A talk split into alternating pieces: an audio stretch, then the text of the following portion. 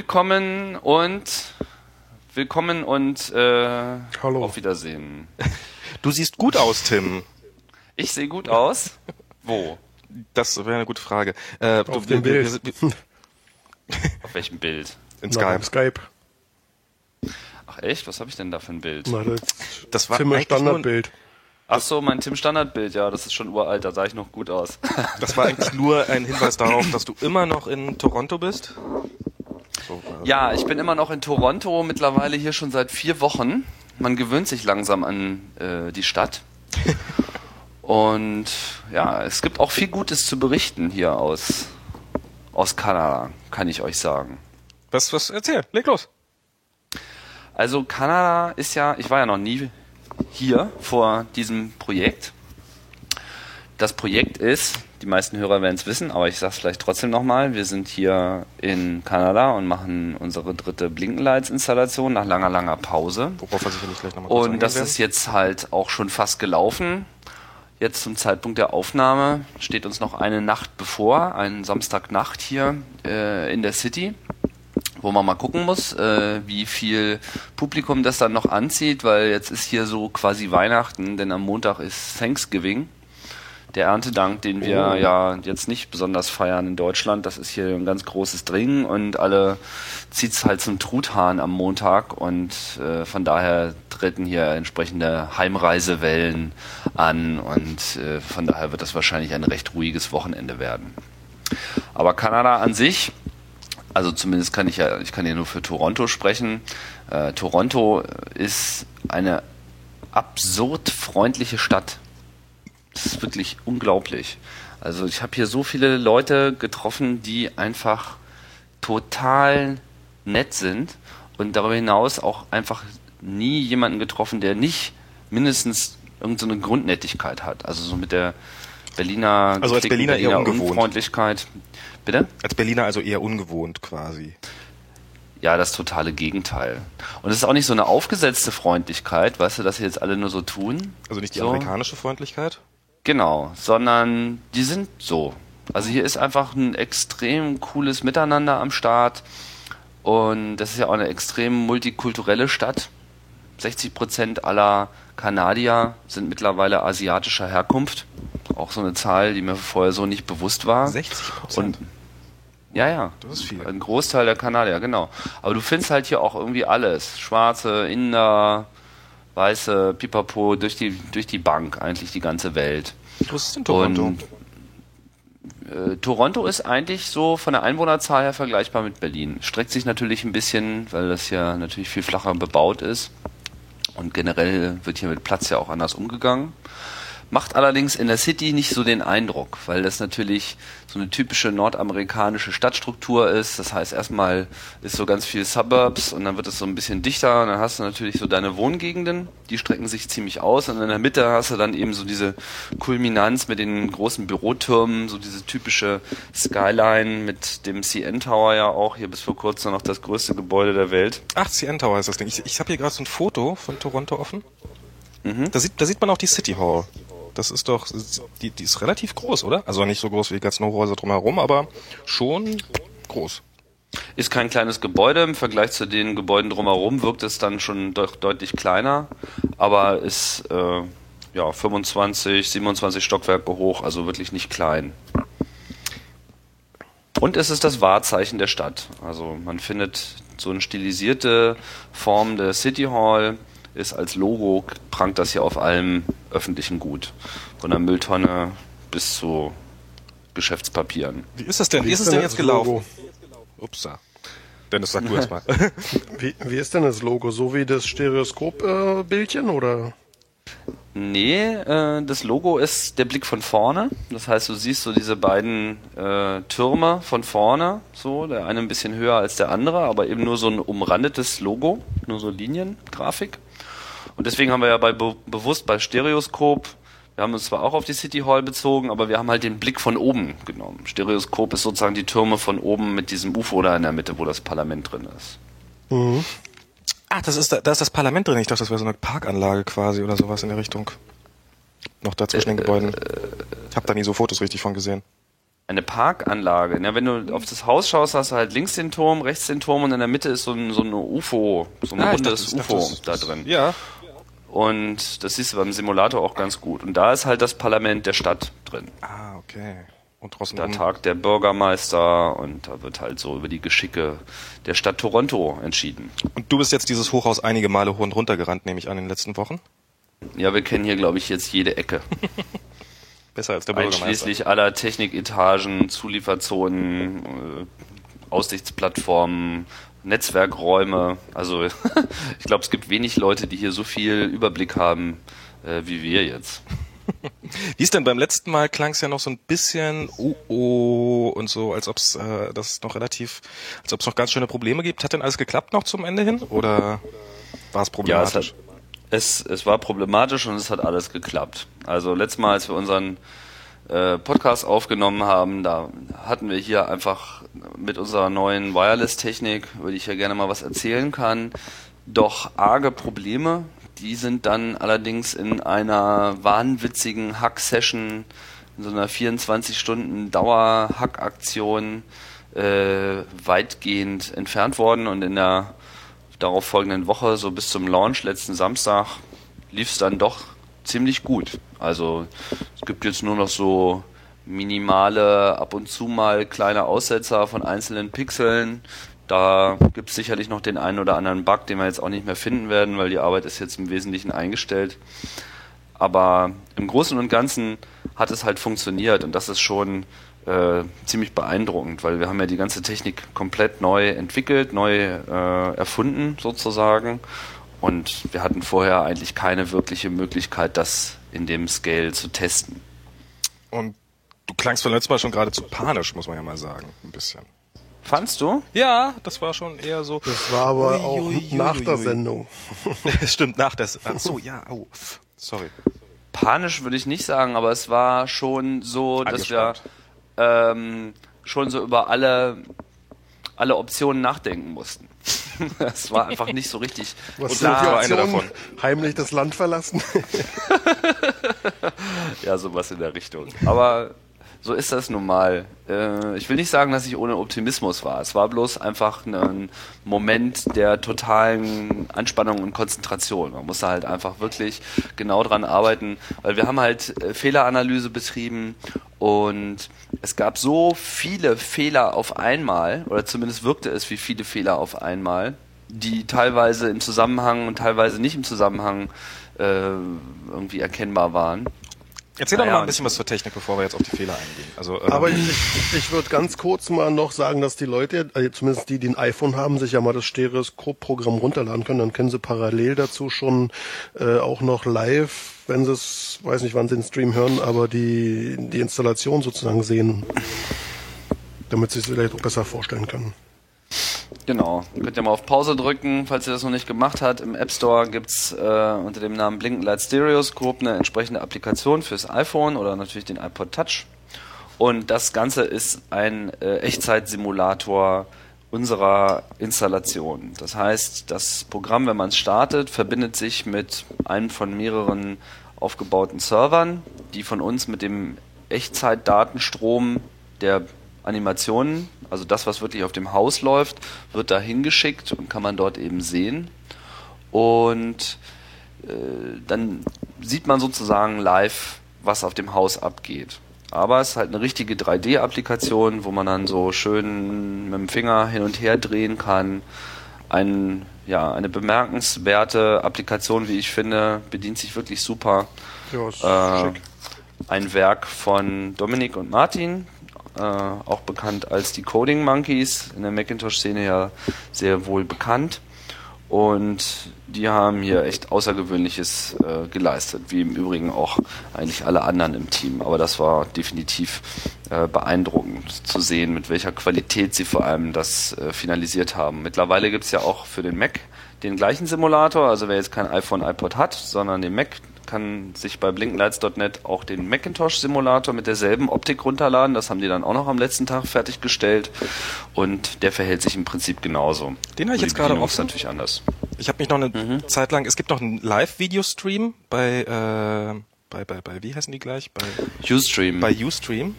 Mhm. Ähm, den den habe ich mal eine Zeit lang neben dem Simulator gehalten und habe mich wirklich sehr gefreut, dass ich da fast das gleiche Bild sehe. Mit ungefähr sechs Sekunden Delay. Ah, okay. Und äh, wie, wie, wie ist denn das? Wie, wie, also diese Software, also ich sehe, ich habe ich hab das Programm jetzt offen, da sehe ich jetzt unendlich viele Live-Feeds. Sind das alles die gleichen Daten auf verschiedenen Servern oder ähm, was ist ja, das? Ja, das sind alles die gleichen. Wir hatten vorher aufgerufen, dass die Leute sich so ein Blinken-Proxy installieren. Das ist ein kleines Ruby-Skript, was wir äh, gehackt haben, was Dom gehackt hat, um genau zu sein. Und äh, das ist, also das funktioniert bei uns einfach so. Wir haben halt hier einen Computer, auf dem fließen die ganzen Animationen zusammen. Da wird eine Playlist gemacht und wenn Spiele gespielt werden, dann wird das alles zusammengemixt und der, der daraus resultierende Grafikdatenstrom, den schicken wir halt hier im Haus an die einzelnen Etagen, wo wiederum kleine Computer sitzen, die das empfangen über Ethernet und dann per Funk an unsere Dimmer aussenden. So funktioniert die Installation und dieser selbe Datenstrom wird halt parallel noch äh, an diese ganzen Proxys geschickt. Mhm. So dass die sozusagen mit demselben Datenstrom in Echtzeit versorgt werden. Das ist alles äh, UDP-Pakete. Und damit empfängt man sozusagen exakt dasselbe wie das Haus. Das hatten wir schon ähm, im Nachgang zu unserer Pariser Installation mal äh, erfunden. Das ist nicht ganz neu, haben das jetzt ein bisschen angepasst, weil sich unser Protokoll auch ein bisschen ähm, verändert hat. Ja, und damit äh, erlaubt das sozusagen die, die, die Echtzeitteilnahme. Das ist gab da ja verschiedenste Kommentare im App Store. Manche Leute mochten das, weil man eben auch mal sehr schön sieht, was mit 3D eigentlich so geht auf ja. dem iPhone. Äh, andere meinten halt, naja, das ist ja sinnlos. Na gut, ja. das kann man so sehen, dass das sinnlos ist. Das ist jetzt keine Productivity-App, sondern das ist einfach wirklich nur genau das, was draufsteht. Es ist ein Echtzeit-Simulator. Nachdem wir hier abbauen, macht das in dem Sinne auch keinen Sinn mehr, auch wenn wir vorhaben, diesen Datenstrom weiter laufen zu lassen. Also wir wollen sozusagen diese Installation virtuell weiter am Leben erhalten und das vielleicht auch dann nochmal aufnehmen mit unseren alten Installationen, also mit Blinkenlights und Arcade, oh. dass sie sozusagen einfach immer so virtuell laufen, dass man vielleicht auch wieder neue Movie-Submissions dafür annimmt, dass es einfach so ein virtuell äh, konserviertes, aber sich trotzdem weiterentwickelndes Kunstwerk ist. Ähm, das dauert aber noch ein bisschen. Jetzt müssen wir hier erstmal einpacken und klarkommen und äh, zu Hause ankommen, aber dann werden wir uns darum auch kümmern. Ja, und das ist, ähm, das ist so die Technik, die wir hier aufgesetzt haben. Wie war, wie war das denn? Lief das also jetzt mal rein praktisch? Lief das den ganzen Tag über oder lief das nur in den Abendstunden, wenn es tatsächlich dunkel war? Naja, also dieser Datenstrom läuft hier durchgehend, aber die Lampen sind tagsüber ausgeschaltet, weil ja hier auch noch Leute arbeiten. Abgesehen davon siehst du einfach diese Lampen nicht tagsüber. Man hat nicht also viel wenn, davon. wenn die Sonne aufgegangen ist, dann, dann kommt so ein 150 Watt Strahler einfach nicht gegen die Sonne an. Aber wenn, sobald halt äh, Sunset ist, so fünf Minuten nach offiziellem Sonnenuntergang, äh, tritt das dann doch schon sehr deutlich hervor und nachts ist es halt irre. Also wenn hier wirklich alle Lampen angehen an diesem Haus so auf einmal, dann wird der, der Platz richtig hell und das, ja, das konnte man im, im Livestream konnte man das prima sehen. Das kriegt die ab, kriegt das natürlich nicht so ähm, mit von dem Lichteffekt, wenn alle Lampen angehen, aber im, im Livestream sah das ziemlich cool aus. Ja, auch so die Reflexion des einen Turms auf dem anderen und so. Genau. Ich habe mir, ich habe in dem Zusammenhang nochmal eure Videos angeguckt. Wäre schön, wenn wir die nochmal verlinken könnten zu den, zu, zu damals zu der Aktion in Berlin beziehungsweise in Paris. Und ich muss ja ehrlich sagen, ich hatte tatsächlich Tränen in den Augen. Ich war so, also ich habe das damals in Berlin mitbekommen, aber ich war echt so gerührt von dem Ganzen nochmal. Das ist wirklich eine großartige Sache. Ihr habt, ihr habt wieder Spiele dabei? Habe ich das richtig mitbekommen? Ja, neue Spiele dabei, genau. Diesmal gab es sogar sechs Stück, drei auf dem einen Turm, drei auf dem anderen Turm. Lemminge habe ich gerade gesehen. Äh, Lemminge laufen als Animation, aber nicht als Spiel. Aber ist trotzdem cool. und der, ich könnte jetzt in Kanada anrufen mit meinem iPhone und könnte jetzt darauf spielen, theoretisch? Ja. Im Simulator? Also, ja, du kannst diese Nummer anrufen. Also wir haben jetzt leider keine direkten VoIP-Zugänge geschaltet. Es geht sozusagen wirklich nur über Telefon. Ähm, so einen von diesen müsste man mal Sachen, die dann runtergefallen sind. Mhm. Aber das könntest du machen und du müsstest dann eigentlich live auf dem iPhone oder auf dem Mac, auf dem Simulator das auch sehen, sofern die Spiele eingeschaltet sind. Ähm, soll ich mal gucken? Kann nämlich sein, dass die jetzt automatisch ausgeschaltet sind. Tagsüber wollen wir dann sozusagen nicht, dass die Leute anrufen und dann passiert irgendwie nichts. Aber Für dich kann ich das ja gerne mal machen hier. Das würde mich echt mal interessieren. Verdient So, ihr daran ein bisschen was oder verdient da nur äh, die Telekom und O2 dran was? Die Telekom wahrscheinlich eher nicht, eher O2. Der einzige, der da was dran verdient hat, ist der äh, VoIP-Provider, weil der Telefondial-In geht halt über Voice over IP. Das ist so ein Asterisk-System, was halt für uns die Calls hier annimmt. Also wir haben hier zwei Computer im Prinzip, zwei PCs rennen diese ganze Installation. Das eine ist ein Rechner, der nur Asterisk macht und so ein bisschen Glue-Code, um das in unser äh, Software-System einzubetten und der andere Rechner läuft halt diese Steuersoftware. Und das war's. Zwei PCs. Ich mache hier gerade, ich lade mir gerade die Telefonnummern runter, die es nicht einfach so gibt, sondern ah, ist Als V-Card. genau als V-Card. Was ist das für eine Vorwahl für, äh, ähm, für Kanada? 001.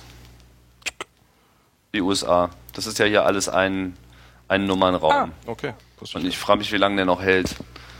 Weil mit ihren paar Nummern. Technisch ist das ja hier alles so vorsinnflutlich. Also man kommt sich so in Nordamerika doch schon echt komisch vor, wenn man so aus Deutschland kommt. Also allein diese Steckdosen, ja. Diese ganze 110 Volt äh, Sache, das ist auch alles so minderwertig, ja. Diese ganzen Stecker, die halten alle irgendwie nicht so richtig und auch so Mehrfachsteckdosen, das ist alles so ein, ein Trash und es sieht einfach aus, als ob es einem gleich auseinanderfällt. Und das tut's eigentlich auch. Es gibt hier eigentlich sehr schwer, wirklich hochwertiges? Kabel Game und Steckerzeug zu kaufen. Ich habe gerade mal gespielt und da stand sofort Game Over. Passierte gar nichts. Was hast du denn ähm, Breakout. gespielt? Oder ich weiß nicht, ja. das, ist ein, das ist ein einfaches Spiel, das ich jetzt auch hinkriege, so, damit ich mich nicht so komplett dämlich anstelle. Pong. Irgendwas läuft. Irgendwas Tetris. läuft da auch gerade. Ich kann dir Whack-A-Mole empfehlen, das war eigentlich der totale Hit. Okay. Aber irgendwas steht da gerade. Ich habe das gerade nicht so im Blick, was da mit der Software ist. Ach, ist das schick, hier in Kanada anzurufen, um auf einem Simulator ein Spiel zu spielen, das jetzt... Wie hoch ist dieses Haus? denn jetzt oder nicht? Er wählt gerade noch. Mol. Kommt der Mol hoch? Was muss ich dann machen jetzt? Dann tauchen Ah. das sozusagen die Maulwürfe im 1 bis 9 Raster der, des Keypads. Ah, den und dann immer da, wo Yeah. dann, Genau. Das höchste, was ich gesehen habe, ist 44, glaube ich. Uh. Na gut zu wissen, dass es läuft. Ich sehe das nämlich hier gerade gar nicht auf dem Display. Wann, wann, kommt, wann kommt meine Punktzahl? Gleich. Na los, weiter, weiter, weiter. 19! 19! Du hast jetzt live aus dem Fenster geguckt, hoffe ich. Ich meine, irgendwo Nein, im Fenster sehe ich nicht. Ich habe natürlich auch den Simulator gestartet. Die Das war jetzt das 198 Einfachste. Euro, die ich jetzt für dieses Telefonat investiert habe, müssen sich ja gelohnt haben. Oh, ich habe es auch gesehen. Hey, cool. Also siehst du, und das, das war halt so die Idee, dass man einfach so eine Installation, die eigentlich fest verwurzelt an einem Ort ist, erfahrbar macht weltweit. Das war eigentlich so der Plan und das ist, denke ich, ein Stück weit auch gelungen. Habt ihr so Downloadzahlen für diese ganzen Sachen, für die App Store Sachen und für das, für die Spiele, äh, für die Simulator? Ja, aber die weiß habe ich leider nicht vorliegen. Also ihr habt Also ich ja- weiß, dass der die die App Store im App Store die war doch recht populär. Wir waren ja irgendwie auf Platz also im deutschen iTunes Store waren wir auf Platz drei der meistgeladenen Programme für eine Woche. Das ging relativ Bis auf Platz drei. weit ja. oben. Ja, das war beeindruckend. Und das bedeutet dann übrigens, dass das so ein paar tausend Mal pro Tag sind. Okay. Nur mal um so eine Dimension auch äh, für diesen App Store zu liefern. Also ihr könnt schon sagen, es haben mehr Leute über den Simulator sich angeguckt, als tatsächlich live vom Haus war, waren. Das äh, kann man wohl so sagen. Wir haben auch mit diesem Proxy, der hat auch äh, so die Möglichkeit mitzuzählen, wie viele Verbindungen er hat, aber ich kenne die ganzen Auswertungen noch nicht. Wir waren hier auch so erledigt nach der ersten Nacht. Und letzten Tage haben wir es einfach mal ein bisschen lockerer angehen lassen. Ja, für den Macintosh war halt einiges dabei und fürs iPhone, da haben wir uns bemüht, da haben sich natürlich jetzt eine Menge Leute beschwert, so, oh, was ist mit Windows und was ist mit Linux?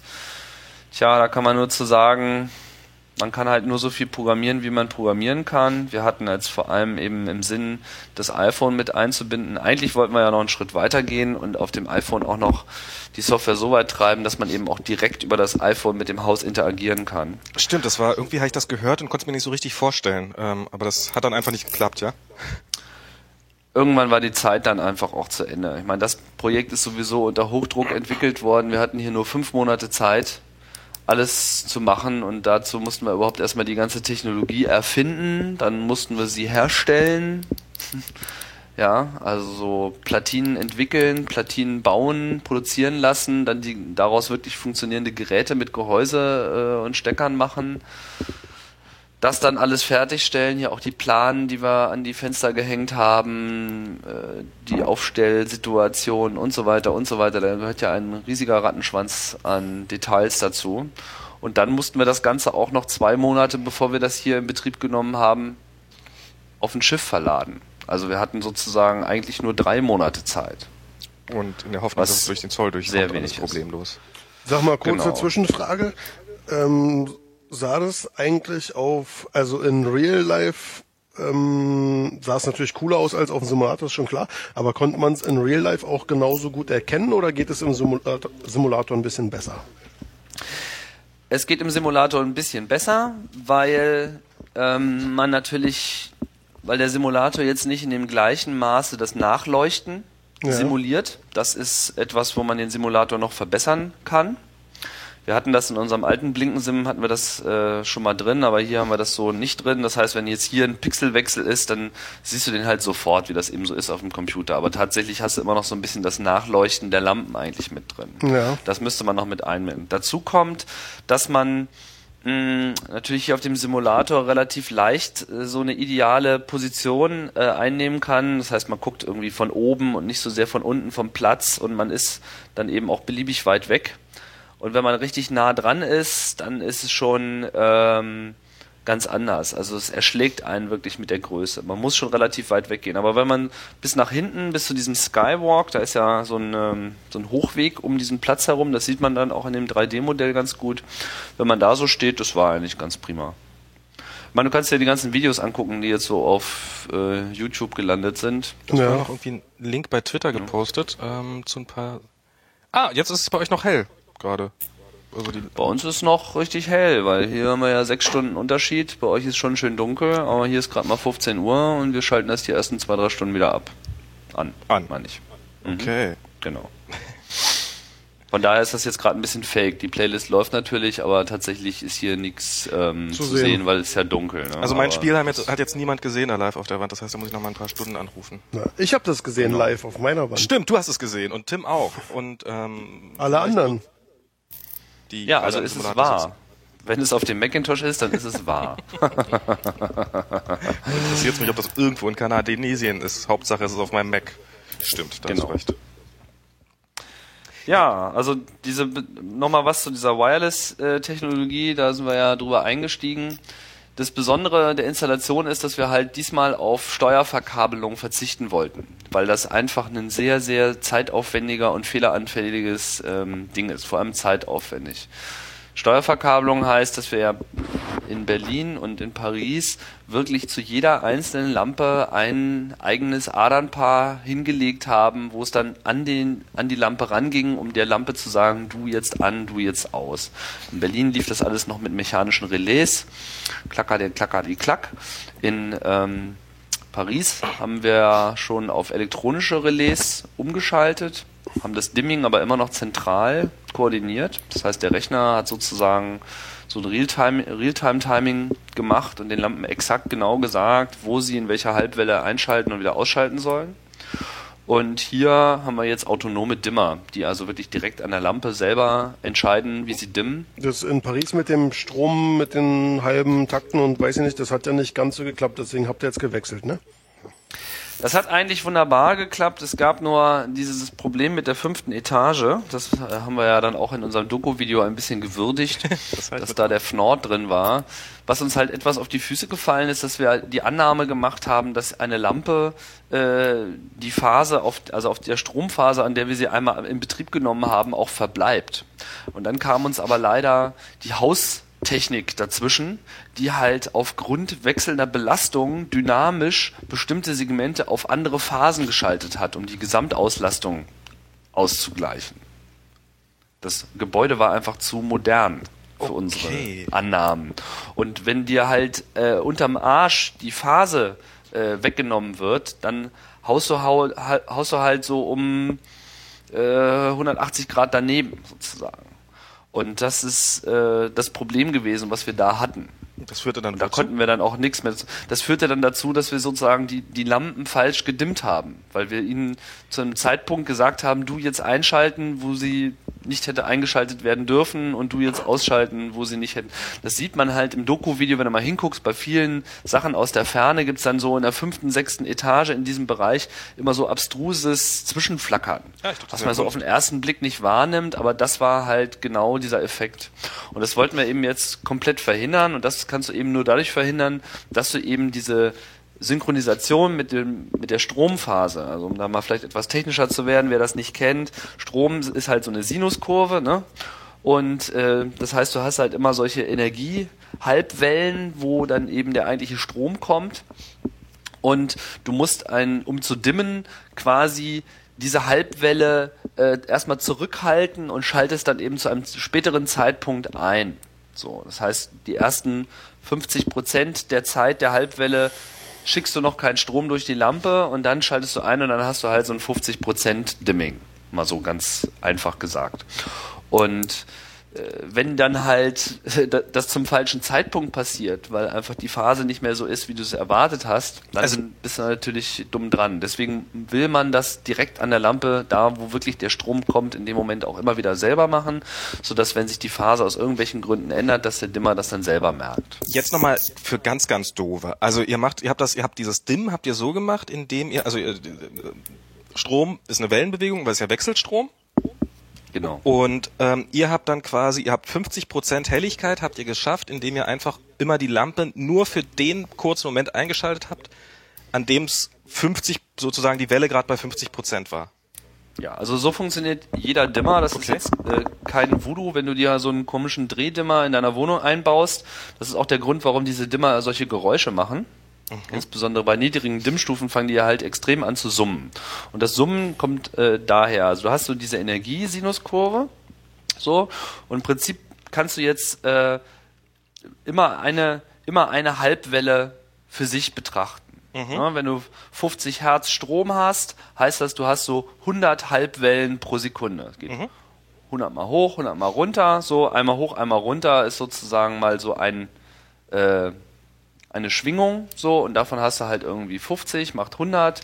Das heißt, du kommst auf eine Halbwelle auf so einen Zeitbereich von 10 Millisekunden. Also jetzt mal auf unser 50 Hertz Stromsystem äh, bezogen. Wir haben hier 60 Hertz. Da muss man sich entsprechend dann eben dynamisch nachrichten, aber im Prinzip ist das das gleiche. Ich mache es jetzt mal für 50 Hertz. Das heißt, du hast diese 10 Millisekunden, wo einmal die Energie so sinusförmig ansteigt. Nach 5 Millisekunden kommt sozusagen am meisten Energie und nach, äh, in den nächsten 5 Sekunden geht das wieder nach unten. Das heißt, du so, so ein Energiewellenberg. Und diesen Strom schickst du durch den Glühdraht. Umso mehr Strom du durch den Glühdraht schickst, umso heller leuchtet die Lampe. Wenn du aber jetzt sozusagen nicht die ganze Halbwelle da durchschickst, sondern nur die erst zur Hälfte sozusagen zuschaltest, wenn der Wellenberg ganz oben ist, dann kommt halt effektiv die Hälfte der Energie dieser Halbwelle da rein. Also schaltest du zu jeder Halbwelle ein, zu irgendeinem Zeitpunkt und umso weniger hell die Lampe leuchten soll, umso niedriger die Dimmstufe, umso später schaltest du ein. Und kurz vor dem Nulldurchgang, bevor die nächste Halbwelle beginnt, aus. Schaltest du dann sozusagen wieder äh, aus. Genau. Und mit anderen Worten, das, das ist flackert das, natürlich halt noch stärker als so ein normales Licht schon flackert, aber das nimmt das Auge einfach nicht mehr wahr, weil es so häufig ist. Richtig, das ist ja ein Glühdraht, der, also in dem Moment, wo du es ausschaltest, dann geht er ja nicht wirklich so, aus, der sondern wird er bloß nicht heller, sondern er glimmt dann sozusagen nach. Deswegen hast du eigentlich bei einer Glühdrahtlampe immer ein gleichmäßiges Licht. Anders ist es zum Beispiel bei Leuchtstoffröhren, das kennen wir alle. Wenn Dieses du eine Leuchtstoffröhre auf 50 Hertz äh, betreibst, dann siehst du das halt. Deswegen hat man heute bei Leuchtstoffröhren, wenn man das zu Hause betreibt, im Idealfall so ein elektronisches Steuergerät davor, die das Ding dann halt mit äh, vielen hundert Hertz äh, betreibt, so dass du das eben nicht mehr siehst. Und bei Energiesparlampen genauso. Genau, so das das ist halt einfach die das was diese Steuerelektronik da leistet, dass du eben kein Flackerlicht mehr hast. Ah, Früher hat man halt einfach Leuchtstoffröhre direkt an Strom angeschlossen und dann hat's halt geflackert. Äh, in Europa halt mehr als in Amerika, weil hier hast du halt 60 Hertz. Trotzdem, das hast du wahrscheinlich auch noch gemerkt, bei Glühdrahtlampen tritt dieses Problem so nicht auf. Jetzt muss man nur noch ein bisschen, um das mit dem Dimmen nochmal abzuschließen, man muss halt so ein bisschen gucken. Natürlich ist die Rechnung jetzt nicht so einfach. 50 Prozent der Energie ist 50 Prozent Helligkeit. So einfach ist es nicht, weil, weil natürlich so eine Lampe auch erstmal eine Weile braucht, bis sie sich hochglüht, beziehungsweise sie glüht halt auch nach. Letzten Endes, was wir hier gemacht haben, ist, wir sind erstmal von irgendwelchen Dimmstufenverteilungen ausgegangen. Das heißt, wir hatten für jede Helligkeit erstmal eine Annahme.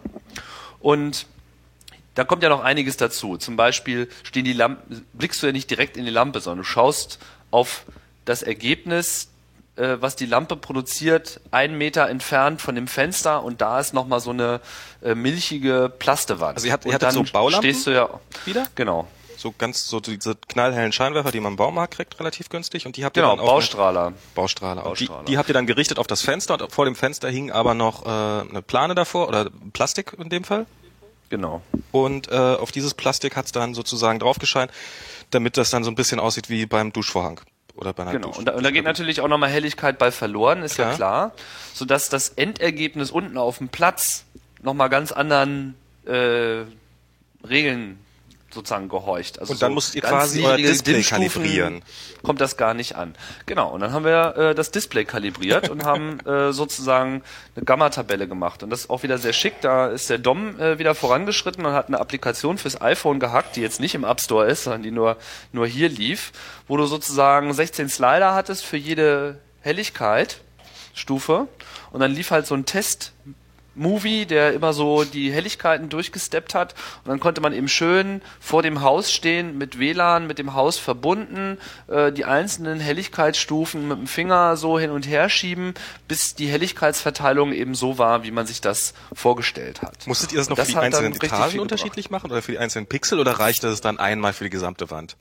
Das äh, reichte einmal für beide Wände, ja. Okay, also das war jetzt nicht nochmal so jede einzelnen Pixel kalibrieren und so und nächtelang Nee. dastehen. Wobei man das schon äh, theoretisch könnte man das ja auch noch so machen, dass man das auch noch an die Außenhelligkeit anpasst, wie man das ja bei einem Bildschirm, den man kalibriert, auch macht. Du hast unterschiedliche bei so Kalibrationsstufen. Genau.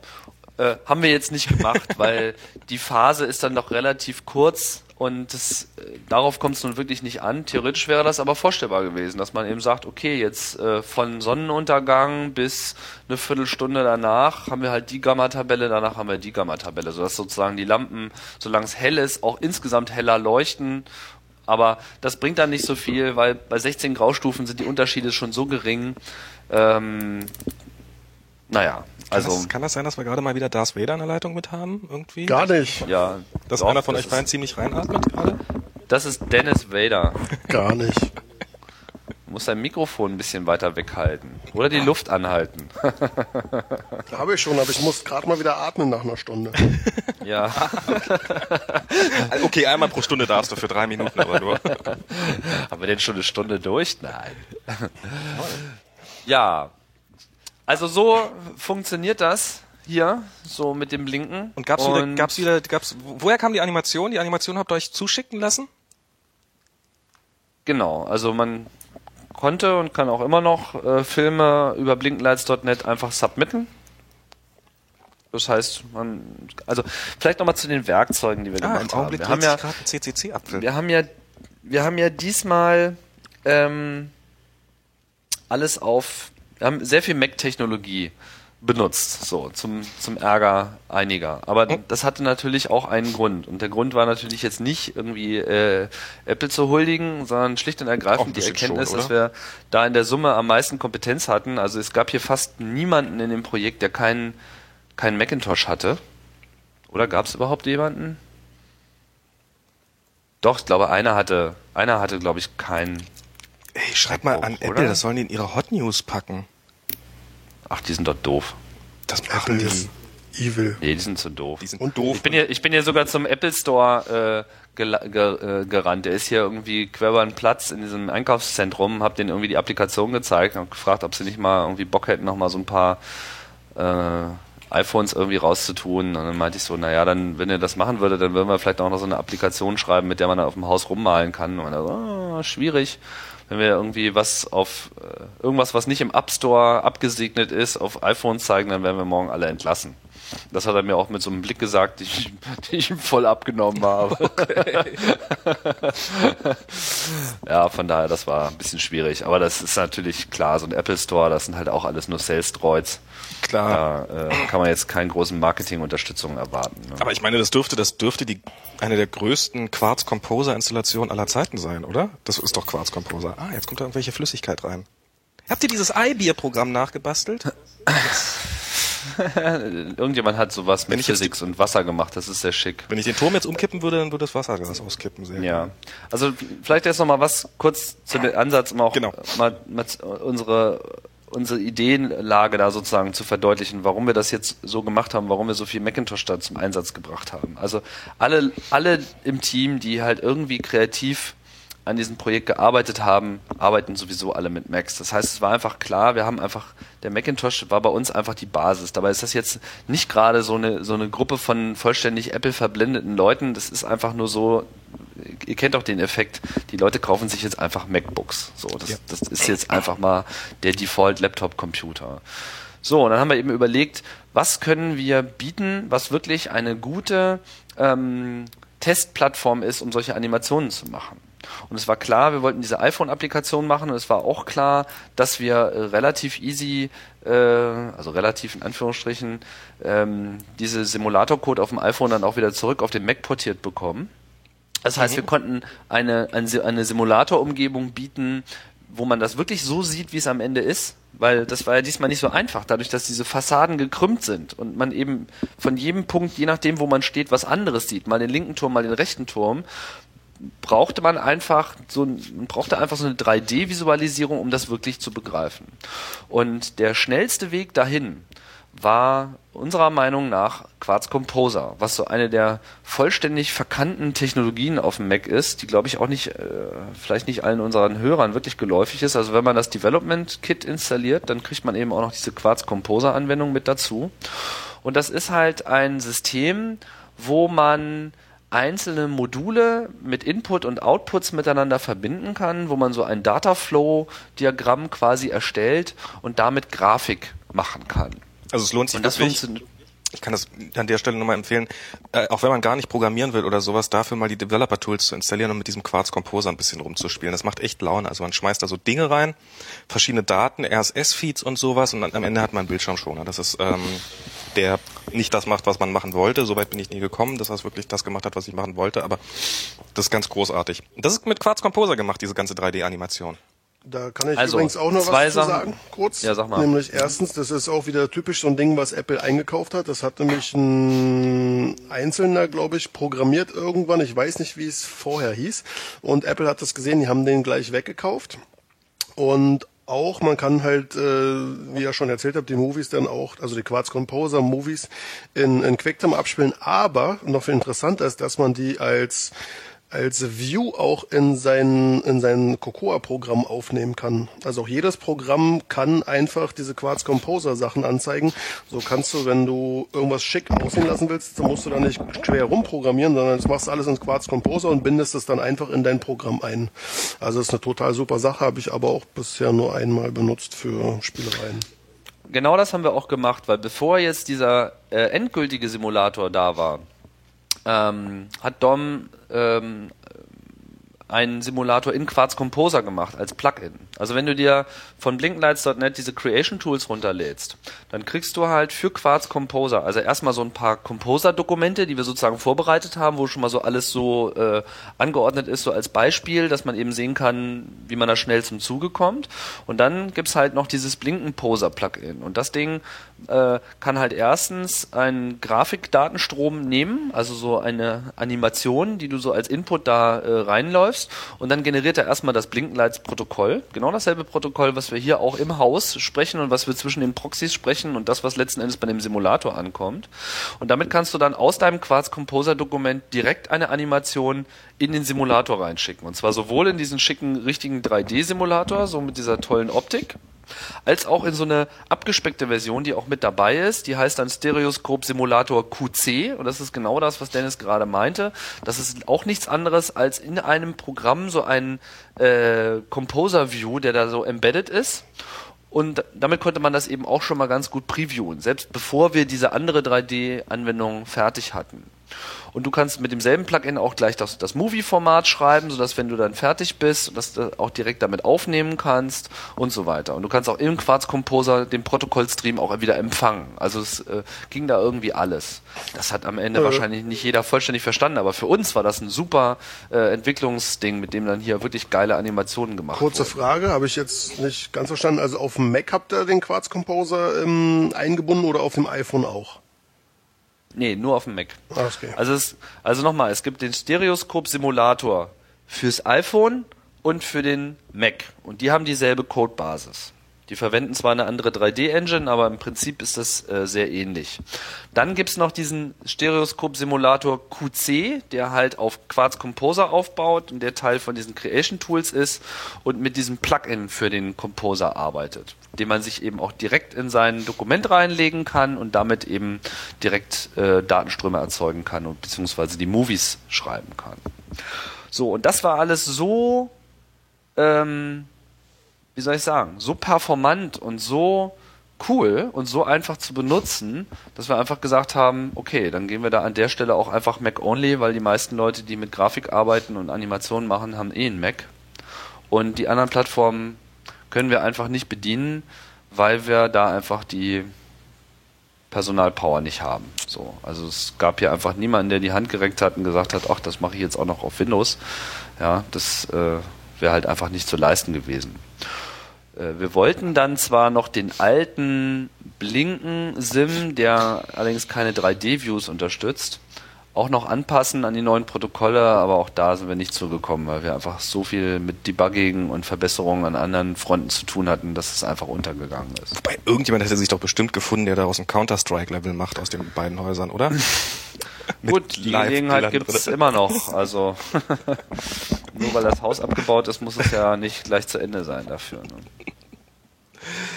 Ah, gibt's denn noch ich habe ich hab davon gelesen, dass es früher bei der Berliner Variante auf jeden Fall möglich war, noch irgendwelche Liebesbriefe zu schicken, was ich neulich rumerzählt habe und prompt äh, jemand getroffen habe, der jemand kannte, der darüber sich tatsächlich äh, verlobt hat über über eure Blinkenlights-Wand.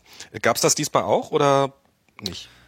Ähm, gab's nicht, haben wir leider auch nicht mehr geschafft, weil nachdem wir einfach alles zum Laufen bekommen haben, dann kamen wir eigentlich erst dazu, äh, auch so ein paar alte äh, Features wieder zu reimplementieren, aber eigentlich wollten wir das von Anfang an nicht machen. Es gab ein paar Requests, wir hatten das ja auch in Paris schon nicht gemacht, weil wir einfach gesehen haben, und so ist es auch, mit, mit zwölf Tagen Laufzeit kommst du einfach nicht so weit. Mhm. Ja, klar, ein paar Leute hätten das jetzt benutzt, aber in Berlin war das ja seinerzeit der totale Knaller. Damals hatten wir ja 300. Wie lange ging das insgesamt? Das war, das war ewig, ne? Das waren Mo Monate? Berlin. Ja. Sech, knapp sechs Monate. Sechs Monate, ich kann mich noch gut dran erinnern. Das war großartig. Pong auf Fünf dieser Leinwand zu spielen. und 23 Tage, um es genau zu sagen. Ah. Wenn das war keine Bedeutung so. hat. Ja, stimmt. Und hier waren es halt nur wieder zwölf Tage, genauso wie in Paris, und das reicht einfach nicht. So, ich meine, jetzt merken wir, dass es sich in Toronto gerade rumspricht wie Sau. Ja, jetzt ist das so das totale Stadtgespräch. Äh, das läuft hier jede Nacht bei so City TV. Äh, das ist so ein so, so ein typischer lokaler Fernsehsender, weißt du, die so den Bildschirm immer so aufgeteilt haben, wie so ein Multimedia-Screen, wo dann links oben das eigentliche Fernsehprogramm ist. Dann hast du rechts so, äh, so ein paar Weather-Widgets und rechts unten haben sie dann immer noch so eine Kamera eingeblendet, wo sie so regelmäßig Verkehrssituationen und Wettersituationen zeigen. Das heißt, die gehen da sozusagen durch diverse äh, Webcams die ganze Zeit äh, so im Kreis durch. Ja. Und eine dieser Kameras zeigt halt auf, auf das Haus, auf die City Hall. Weil, was sie normalerweise immer nur verwenden tagsüber, um das Wetter zu zeigen. Und nachts ist da nichts zu sehen. Aber jetzt haben sie es halt auch nachts mit äh, in die Rotation mit reingenommen, womit man dann immer so alle paar Minuten auf diesem City TV-Kanal, der hier auch in allen äh, Bars läuft, weißt du, wir haben ja hier diesen Wahn mit diesen ganzen Riesenbildschirmen in den Bars und auch da kannst du halt sitzen beim Bier und regelmäßig siehst du halt äh, Stereoskop. Das war schon ganz nett. Wie ist denn überhaupt das Feedback so? Wie, wie ist denn der allgemein freundliche Toronto-Toner? Äh, wie reagiert er denn darauf?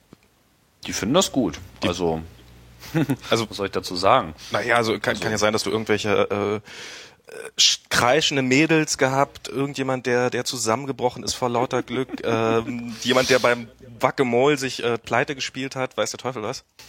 So wie ich jetzt gerade. Naja, Local Calls sind ja hier meistens kostenlos, von daher äh, kann das zu Recht keinen ruinieren und wir hatten ja hier auch keine 090 Nummer am Laufen, wie damals bei Blinkenlights. Aber ähm, wir haben gutes Feedback bekommen. Also gerade jetzt so Nuit Blanche war einfach eine Menge los. Der Platz war immer voll. Die Leute lagen da irgendwie äh, mit dem Rücken auf dem Boden und guckten sich das die ganze Zeit an. Ist es noch warm genug dafür? Oder hat sich da jemand eine Es ist super Wetter. Ähm, wenn ich, wenn ich den Weather Widgets glauben darf, haben wir so in etwa ähnliches Wetter wie ihr gerade in Berlin. Also sonnig, warm, so zwischen 17 und 20 Grad. Also so wie wir Wetter heute hatten. Das war jetzt nicht die ganze Zeit über so. Wir hatten heute 21.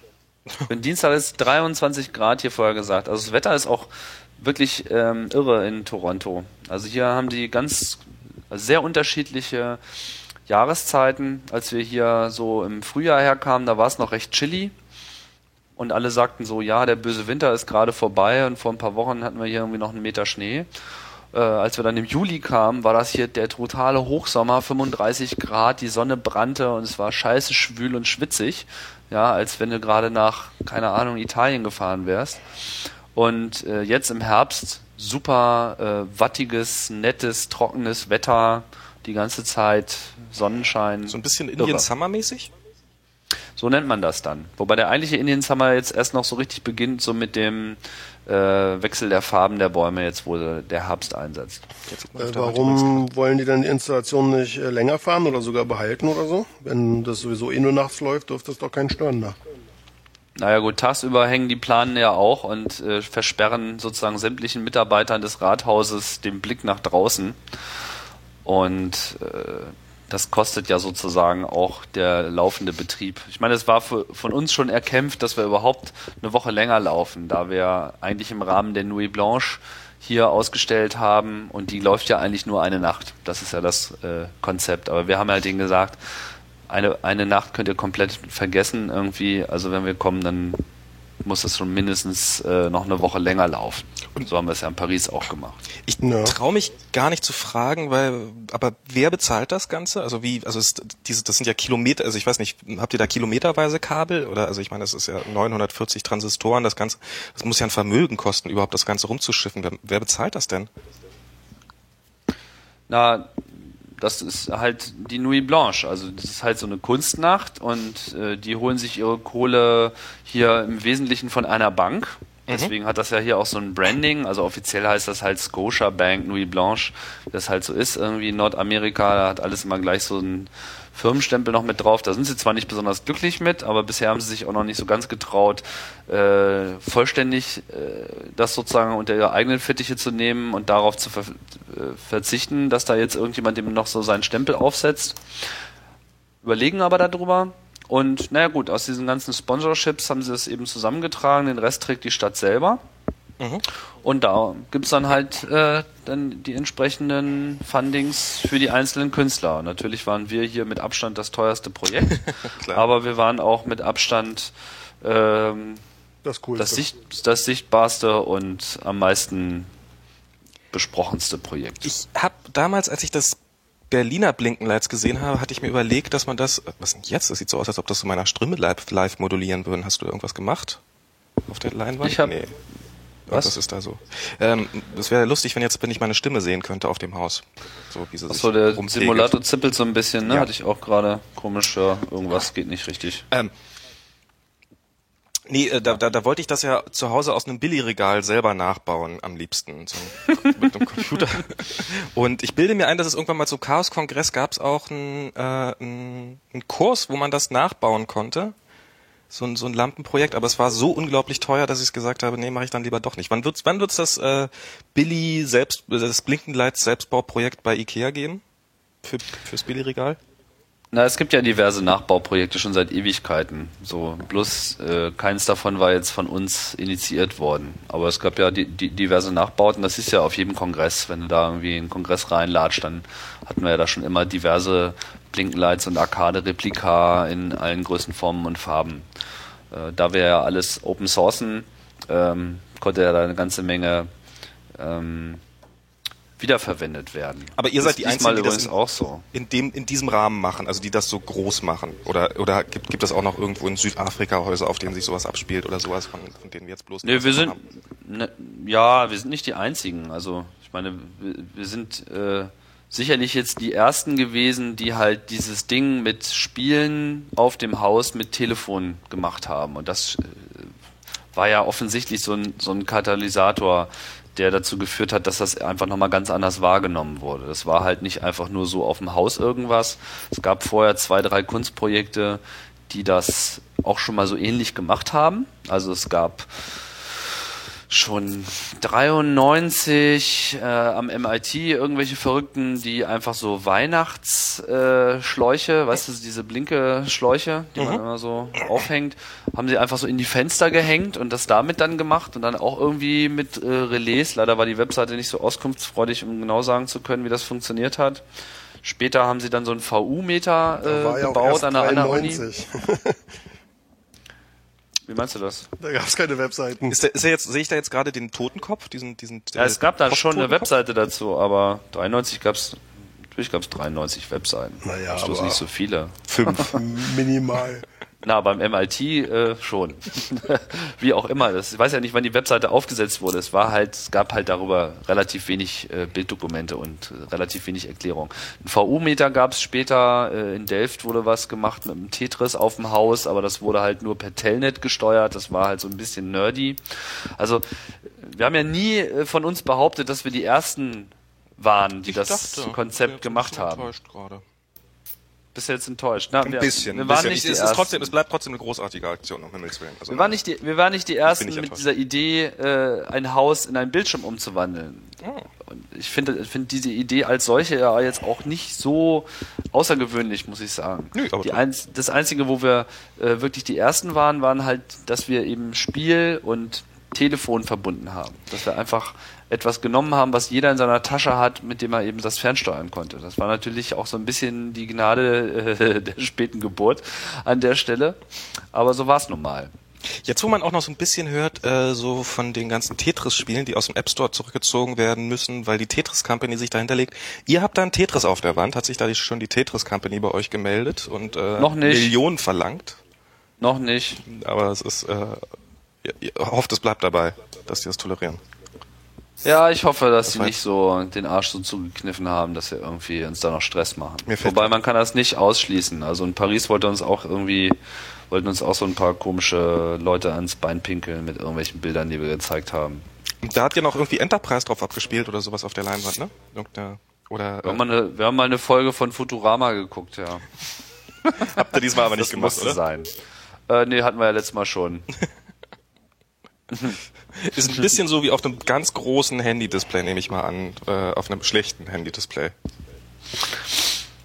Ja, man kann das nicht, man konnte das nicht wirklich gut gucken, wobei wir da, glaube ich, in ähm, bei Arcade hätten wir sicherlich auch noch ein bisschen was rausholen können, indem wir da so eine Gamma-Justierung gemacht hätten, wenn wir da so eine Gamma-Justierung gemacht hätten, wie wir das äh, hier gemacht haben, dass man wirklich das so aus der Ferne interaktiv ändern konnte. Das war hier eine Neuigkeit diese Gamma-Level-Einstellung. Wobei damals gab es ja noch gar kein mobiles Internet, oder? Das ist doch alles schon so lange her, bestimmt schon fast drei Jahre. Na, damals haben wir, hatten wir, also wir hatten schon ein Remote Debugging Interface, aber das lief dann halt damals auch nur übers Telefon. Das heißt, du konntest dann so ein Pixel, das sieht man auch in dem Arcade-Video, kannst du ein Pixel übers Haus steuern, dann zählt er immer mit, in welchem Haus das ist. Damit konnte man sozusagen sicherstellen, dass eine Lampe äh, auch wirklich, die da aufblinkt, auch wirklich die ist, von dem man denkt, dass man sie gerade angemacht hat. Nicht, dass da irgendwelche Kabel verdreht waren und solche mhm. Sachen. Ähm, sowas ähnliches hatten wir hier auch, aber durch die Wireless-Technologie ähm, haben wir hier mit ganz anderen Problemen zu kämpfen gehabt. Da war jetzt so das nicht mehr ganz so entscheidend. Das fällt mir gerade auf. Ihr hattet, hattet ihr das schon fertig, das Programm, mit dem man auf der Leinwand mit dem Finger auf dem iPhone hätte malen können und man hätte seinen Finger sofort auf der Wand gesehen? Nee, das hatten wir nicht fertig. Ah, schade. Das wäre natürlich nochmal noch großartiger gewesen. Wir haben halt mit dem Simulator angefangen und wie das immer so ist, die Dinge ziehen sich ewig hin und äh, bis es dann halt alles lief, war dann einfach die Zeit weg, äh, da so ein Realtime-Painting zu machen. Aber das ist definitiv eines der Features, die wir beim nächsten Mal in Angriff nehmen werden. Das ist doch dann der Godlike-Mode, wenn man so einen Finger nimmt und den so über sein Telefon zieht und dann erscheint das Absolut. auf einer Hauswand. Insofern gab es ja auch einige Missed Opportunities, die einfach der kurzen Vorbereitungszeit äh, und den geringen finanziellen Ressourcen, die wir leider nur hatten, geschuldet waren. Also mit mit ein bisschen mehr Zeit, einen Monat mehr Zeit und äh, einen Tick mehr Funding und wir hätten sicherlich noch äh, einiges losreißen können, aber so war es einfach mal wieder ein Projekt, was von sehr viel freiwilliger Bereitschaft von vielen Leuten im Team äh, getragen war. Und man kann einfach Leute, die sich sowieso schon jede Zeit, die sie auch nur im Hauch übrig haben, da mit ins Projekt einbringen, auch nicht beliebig treten.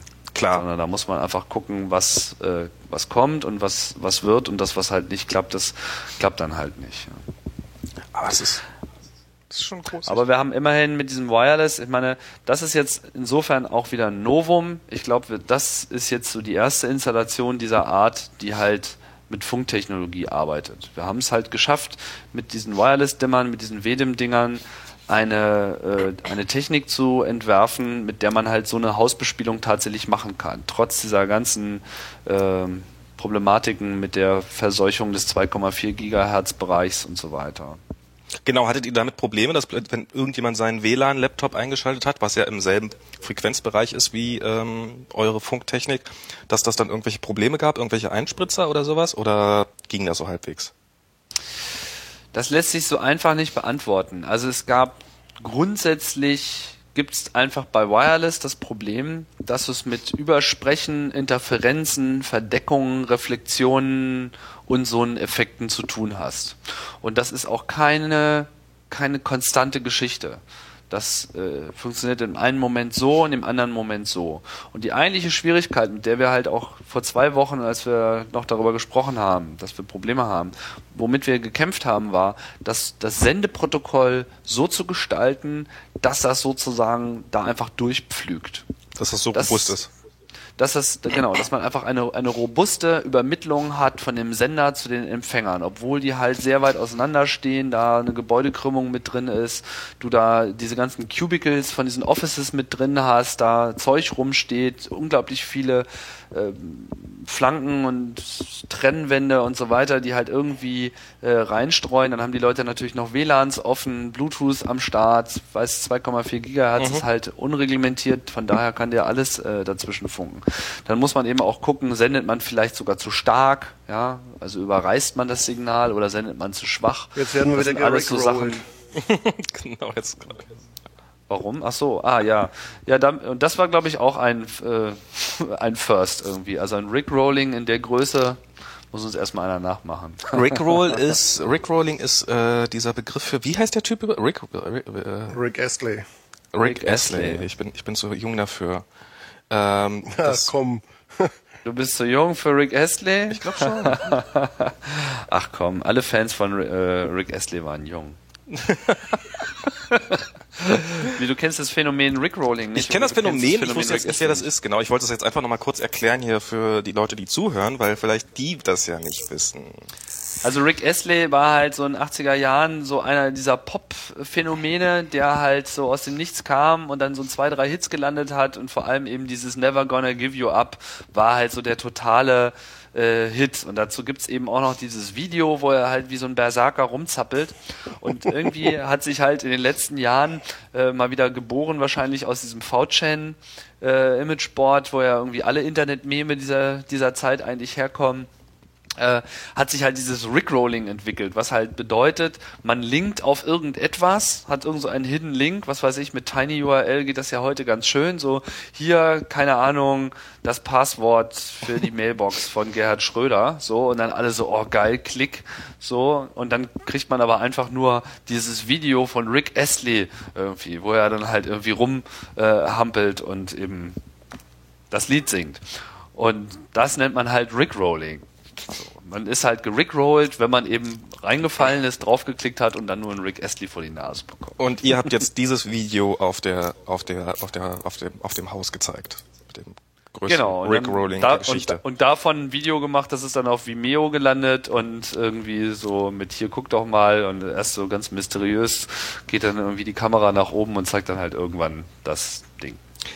Jetzt ist gerade ein schönes Video, wo oben auf dem Bildschirm, also es sind ja, es sind ja insgesamt quasi vier Bildschirme, wo oben auf dem Bildschirm einer hüpft und unten fallen die ganzen Steine runter. Das ist sehr schick, als ob da so ein. Genau, das ist ganz, ganz toll. Das ist äh, von einem anderen Tim aus Berlin gemacht, sehr schick. So, das finde ich auch ganz toll, weil das eben so mit dieser Idee des Gebäudes an sich spielt. Ne? Also wo man Ah, der ist sogar noch der auf Film nimmt und Haus. den anzeigt. Genau, der geht auch aufs andere Haus rüber. Also er wechselt so die Türme und er läuft halt auf dieser dieser Trennung zwischen diesen beiden Screens hin und her. Das ist so ein mechanischer äh, Raum. Also es ist halt Klimaanlage, Technical Rooms sind das. Ne? So Klimaanlage, Fahrstühle, Schnickes und so Die weiter. da auf halber Höhe des Hauses sind sozusagen, wo es keine Fenster Genau, gibt. auch nochmal oben, aber eben auch in der Mitte. So, so ist das Haus halt einfach gebaut. Das war früher ja ganz typisch für Mhm. diese Bautechnik. Und die konnten wir halt natürlich nicht nutzen. Aber wir haben halt, wir sind halt dav- davon ausgegangen, also wir haben ja dieses Konzept der virtuellen Matrix. Wir haben ja gesagt, okay, wir haben zwar 960 Pixel, aber wir definieren eigentlich eine Matrix, die viel, sehr viel größer ist, nämlich 96 mal 32 Pixel. Die Größe haben wir so gewählt, dass das im Prinzip einem, ähm, wenn du dir vorstellst, du nimmst jetzt so ein DIN A4-Blatt und äh, rollst das zu so einem Zylinder zusammen Ja. und, und steckst das dann quasi in der Mitte auf dieses UFO drauf. In dem Haus. Mhm. Ja. So, das heißt, die, gerade diese virtuelle Matrix äh, umschließt sozusagen dieses UFO komplett und ist so eine Art 360-Grad-Screen. Mhm. Bloß du siehst halt nur die Pixel da, wo eben dahinter auch ein Fenster ist. Aber wenn du halt das Blatt auffaltest, hast du eben diese, diese volle Video. breite Matrix. Genau.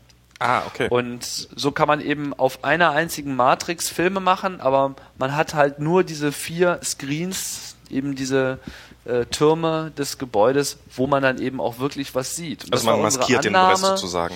Genau, ist eine Maske. Und das war eben so unsere Annahme, dass man so eben sehr schön Animationen aufs Haus bringen kann und dass es am Ende überhaupt nicht stört, dass man Teile davon nicht sieht. Und das hat sich auch bewahrheitet. Also es gibt viele Filme, die halt einfach die ganze Matrix bespielen und es sieht trotzdem cool aus, wenn man drauf schaut.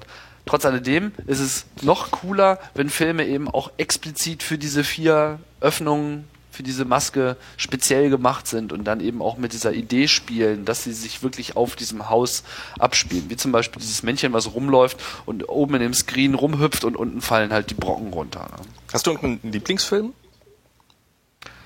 Äh, ja, der gehört auf jeden Fall dazu. Ich finde die Lemminger auch super. Ah, jetzt kommen Ähm, gerade die Lemminger. Haha, Lemminger. Genau. Also ich habe jetzt nicht so einen super mega Favoriten. Ich finde, dass da einiges äh, sehr gut gelungen ist. Aber der junge Mann, der da die Brocken raustritt, den finde ich schon ziemlich gut. Ah, und da dicken sie, die Lemminger. Schick. Wie ist denn das? Also ganz ehrlich, in dem Moment, in dem, ich meine, wie gesagt, du standst beim letzten Mal schon ein bisschen unter Stress, würde ich sagen, also unter positiven Stress auf jeden Fall. Und wenn man dann, also wenn es dann das erste Mal so richtig, richtig läuft, was ist das für ein Gefühl? Ich meine, du, du hast jetzt schon ein Kind, du hast schon einen Sohn und ähm, ganz unter uns, was ist besser? kind Ach, das bekommen kann man nicht oder Was besser ist, äh, Kind bekommen ist besser, aber das ist auch nicht schlecht hier. Das ist doch, das ist doch ein großer Moment, in dem, wenn man da so die Wand vor sich plötzlich so eine Animation das drauf ist, sieht. das ist schon cool. Also natürlich, also wenn man so lange dran plant und dann hast du einfach wirklich diesen Moment, wo du weißt, jetzt, jetzt haben wir es aber auch geschafft. So, jetzt die Scheiße funktioniert wirklich. Weil wir wussten halt einfach nicht, ob unser Plan wirklich aufgeht. Wir haben halt alles auf eine Karte gesetzt und es war dann hopp oder top. Und habt gewonnen. Aber es sah nicht die ganze Zeit immer so zwangsläufig so, also ich, du warst schon optimistisch beim letzten Mal, aber schon so. Jetzt müssen wir uns auch anstrengen. Naja, ich meine, solche Momente brauchst du auch. Du brauchst Klar. ja auch diesen Druck, um, um dann eben auch äh, die entsprechende Konzentration aufzubringen. Auch schon allein, ich meine, ich habe jetzt diese Bugs da konkret nicht selber debuggt, das war jetzt nicht mein Teil. Ne? Mhm. Da hat der Daniel dran gesessen und der Milosch, die haben da irgendwie gehackt wie die Wahnsinnigen. Der eine in Berlin, der eine hier in Toronto und haben sich da sozusagen gegenseitig immer so den Code äh, zugespielt. Der eine ist dann irgendwie mal kurz drei Stunden schlafen gegangen und der andere hat weitergearbeitet. So ging das dann äh, über 24 Stunden und noch länger. Äh, ich bin ja in Anführungsstrichen nur der, der äh, Koordinator hier zusammen mit dem Fidel des Projektes. Wir haben uns halt alles ausgedacht und müssen halt vor allem dafür sorgen, dass, dass hier die, die Bedingungen stimmen. Hast du vielleicht nochmal Lust, ein bisschen über das Team zu erzählen? Weil man kriegt das ja nicht so mit. Man denkt so, ja klar, da stellt man so ein paar Lappen hin und ähm, dann packt man einen Computer daneben und das wird schon alles gehen und dann ein paar Kabel rausschmeißen. Kann ich machen. Also wir haben auch eine schöne Teamseite auf der Webseite. Ich weiß nicht, ob du die schon entdeckt hast. Ja, die habe ich schon entdeckt, aber ich wollte jetzt trotzdem nochmal dazu nach so ein bisschen einfach. Ähm Klar, kann man mal so durchgehen. Also hier, äh, Fidel ist natürlich sowieso hier der, der Oberheld. Also Fidel und ich, wir sind ja so die eigentlichen, ähm, wie soll ich sagen, also wir sind so die Ersten, die die irgendwo hingehen. So, wir planen das äh, Projekt und wir, wir planen die Dimension und suchen uns dann halt immer ein Team. Ihr habt euch zusammen. das irgendwann mal beim Bier überlegt, dieses, Blinkenlight zu machen. Vermute ich jetzt mal so in meinem naja, das ist halt damals, ähm, als die Idee halt aufkam für die 20 Jahre CCC-Geschichte, hatte ich halt mal so diese Idee mit, man könnte ja da mal CCC ins Haus reinschrauben und dann wurde so die Idee so ein bisschen äh, unter Freunde getragen und dann kam dann gleich so der erste Kommentar, na, dann kann man ja auch gleich Tetris spielen. So und in dem Moment, wo so dieser Satz gesagt wurde, gab es halt so ein, weißt du, so ein Freeze-Moment, so dieses ja. dann so, ja, was wäre wenn eigentlich? Ne? Und in dem Moment kam halt äh, Fidel mit dazu und meinte, hm, dem Ingenieur ist nichts zu schwören. Und Fidel ist halt so ein Universaltalent, so der einfach Hardware und Produktion, äh, da ist er einfach spitze drin und hat auch eben die Liebe zum Detail auch, äh, die, die wir, glaube ich, da an der Stelle auch total teilen. Und wir beide koordinieren halt das Projekt. Und äh, dann haben wir uns halt viele andere Leute mit ins Boot genommen. Manche waren halt letztes Mal schon mit dabei, manche sind neu dazugekommen. Wow, die ist richtig lang geworden, die Liste. Die war neulich noch nicht so lang, bilde ich mir ein. Ja, ja, weil ja hier auch in Toronto noch einige dazugekommen sind. Da fehlt jetzt hier auch noch ein Bildchen. 6, 8, 9, 10. Es sind derzeit 22, da fehlt aber auch noch einer. Also es sind eigentlich 23 Leute, die so mitgewirkt haben. Wobei es natürlich dann auch noch viele Leute in der zweiten und dritten Reihe gab, die eben auch Wichtiges dazu beigetragen haben. Ähm, ja, ich weiß nicht, wollen wir da hier mal durchgehen. Das ist vielleicht auch nicht für jeden so interessant, aber äh, Daniel und Milosch, die jetzt hier in der Liste genannt sind, die haben halt vor allem diese Hardware, diese Wireless-Hardware entwickelt. Milosch ist ja sehr bekannt im Club äh, für seine Hardware-Designs. Der hat auch schon dieses Sputnik-System entwickelt. Sputnik-System? Also Sputnik ist dieses RFID, Active RFID-System, was wir auf dem Kongress seit zwei Jahren im Einsatz haben. Dieser kleine Blink-Attack, mit dem jemand rumlaufen kann. Und wir erfassen ja sozusagen die Bewegung auf dem Kongress und sozusagen Überwachungs-Selbstbauprojekt. Wir überwachen uns mal, um mal zu sehen, was man aus diesen Daten wirklich rausholen kann, um einfach mal eine Einschätzung machen zu können, was so Bewegungsprofile leisten können. Einerseits so spielerisch, um auch was davon zu haben, um einfach mal ein paar Daten zu gewinnen. Andererseits natürlich auch, um diese Problematik äh, auch konkret mal belegen zu können, dass man eben aus solchen Bewegungsprofilen Informationen gewinnen kann, die man so auf den ersten Blick vielleicht nicht vermutet. So dieses, wer hat sich besonders viel mit wem äh, ähm, unterhalten? Getroffen und äh, wer teilt sozusagen dein Interesse, weil er immer in, in den gleichen Konferenzräumen äh, gesessen hat und so weiter. Das ist äh, zuletzt auch nach New York getragen worden auf der Last Hope, auf der Hackerkonferenz von 2600. Da gab es dann auch ein, ein, cooles Team, die da komplett neue Software für entwickelt haben, die das dann auch tatsächlich mit dem Fahrplan verbunden haben, so dass sie dann wirklich so sagen konnten, wer hat sich vorher für eine Veranstaltung gemeldet und sie dann auch tatsächlich besucht und so ein Kram. Also äh, richtig abgefahrene Scheiße scheiße, so Web 2.0, schön mit äh, Web-Frontend. Ich habe das nur im Ansätzen gesehen. Ich hoffe schwer, dass die Jungs auch auf den Kongress kommen und es da wieder zum Laufen bringen. Das, das ist, schon so ein bisschen auch so ein bisschen schäublich, ne? Ja klar, aber ich meine, man kann Technologie immer kritisieren, Mhm. ja, so aus äh, sich heraus. Man kann sich aber auch konkret damit beschäftigen und auch was äh, dazu wissen. So und ich denke, das war auch immer der Ansatz im Club, dass man eben nicht nur einfach nur so aus dem Bauch heraus alles Scheiße findet, Nein, nein, nein, sondern dass man sich die Technik eben auch anschaut. Und wie es immer so ist, Chancen und Risiken liegen eng beieinander. Du kannst mit dem Hammer irgendwie Schafe erschlagen, aber du kannst damit halt auch Nägel in die Wand treiben. Und da muss man eben Und auch sehen, wo kann man mit RFID, genau, wo kann man mit RFID Spaß haben und wo wird's ein Problem. Und so bringt man eben das eine mit dem anderen zusammen. Das Besondere an dieser äh, Sputnik-Technik ist, dass sie komplett verschlüsselt ist, so dass wenn du deine Identität nicht preisgibst, sie dann auch kein anderer äh, duplizieren kann. Von daher ist das System auch anonym. Also es ist sozusagen ein anonymes Tracking. Und es liegt an dir, wie weit du deine Anonymität ähm, aufdecken möchtest. Gut. Ja, also Daniel und Milos, die haben halt äh, vor allem äh, diese Dimmer zum Laufen gebracht. Milos hat halt die Hardware entwickelt, zusammen mit seiner Frau, Freundin Britta und äh, Daniel hat halt große Teile zu der Firmware beigetragen. Das war auf jeden Fall ein ganz wichtiges Standbein dieses Projektes und die haben sich da auch wirklich den Arsch abgerackert. Das kann man nicht anders sagen.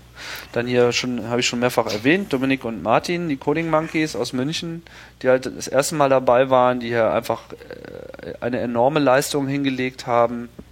Ähm, insbesondere eben diese Simulator, die sie äh, geschrieben haben fürs iPhone, für den Mac, die ganze äh, Quartz Composer Suite äh, und eben auch noch so mal nebenbei auch noch einen großen Teil vieler cooler Animationen hier, die Lemminge und so weiter, das kommt auch alles von dort. Also das war sehr, sehr, sehr hilfreich in vielerlei Hinsicht. Dominik ist ja auch bei Bits und so dabei, ne? Genau, ja, beide. Ah, beide Äh. Okay. Ja, Dom und Martin sind halt regelmäßige Bits und so äh, Mitmacher. Das ist ja ein recht großes Team da. Aber das sind so die seit, seit äh, ich weiß nicht, seit Anfang an, glaube ich, sogar schon äh, die Regulars und auch die, die da einfach am meisten technischen Plan haben, gerade was den Mac Mhm. betrifft. Klar, sind ja auch Entwickler, bleibt nicht aus. Ja, dann gibt's hier ähm, die nächsten drei hier, Andrew, Dan und Jonathan. Das sind drei Jungs, die haben wir hier in Toronto getroffen bei unserem zweiten Treffen. Die haben uns irgendwie, einer hat uns angeschrieben, so, ja, hier, er hätte gehört, Blinkenlights käme in seine Stadt und er hätte ja schon von uns gehört und überhaupt. Und sowas wollte er ja schon immer mal machen. Und dann haben wir uns mit ihm getroffen und haben festgestellt, die totalen Mega-Nerds. Ja, also so richtig Coder vor dem Herrn, Leute, die auch in Hardware und Software Plan haben und darüber hinaus auch noch so smooth und so freundlich und so genügsam und äh, äh, gruppenorientiert und kooperationswillig waren, dass wir gleich gesagt haben, okay, alles klar, ihr wollt euch hier irgendwie einbringen, dann doch gleich richtig. Die haben dann wirklich einen Großteil der Software geschrieben, die hier zum Einsatz kam. Diese ganze äh, Technik, mit der man sozusagen überhaupt erstmal mixen konnte. Früher konnte man immer nur einen Film oder ein Spiel anzeigen. Jetzt läuft das ja gleichzeitig. Wenn eine Animation läuft und du spielst dein Whack-A-Mole, dann wird das ja da drüber eingeblendet und du Ach siehst so. da drunter noch die andere Animation laufen.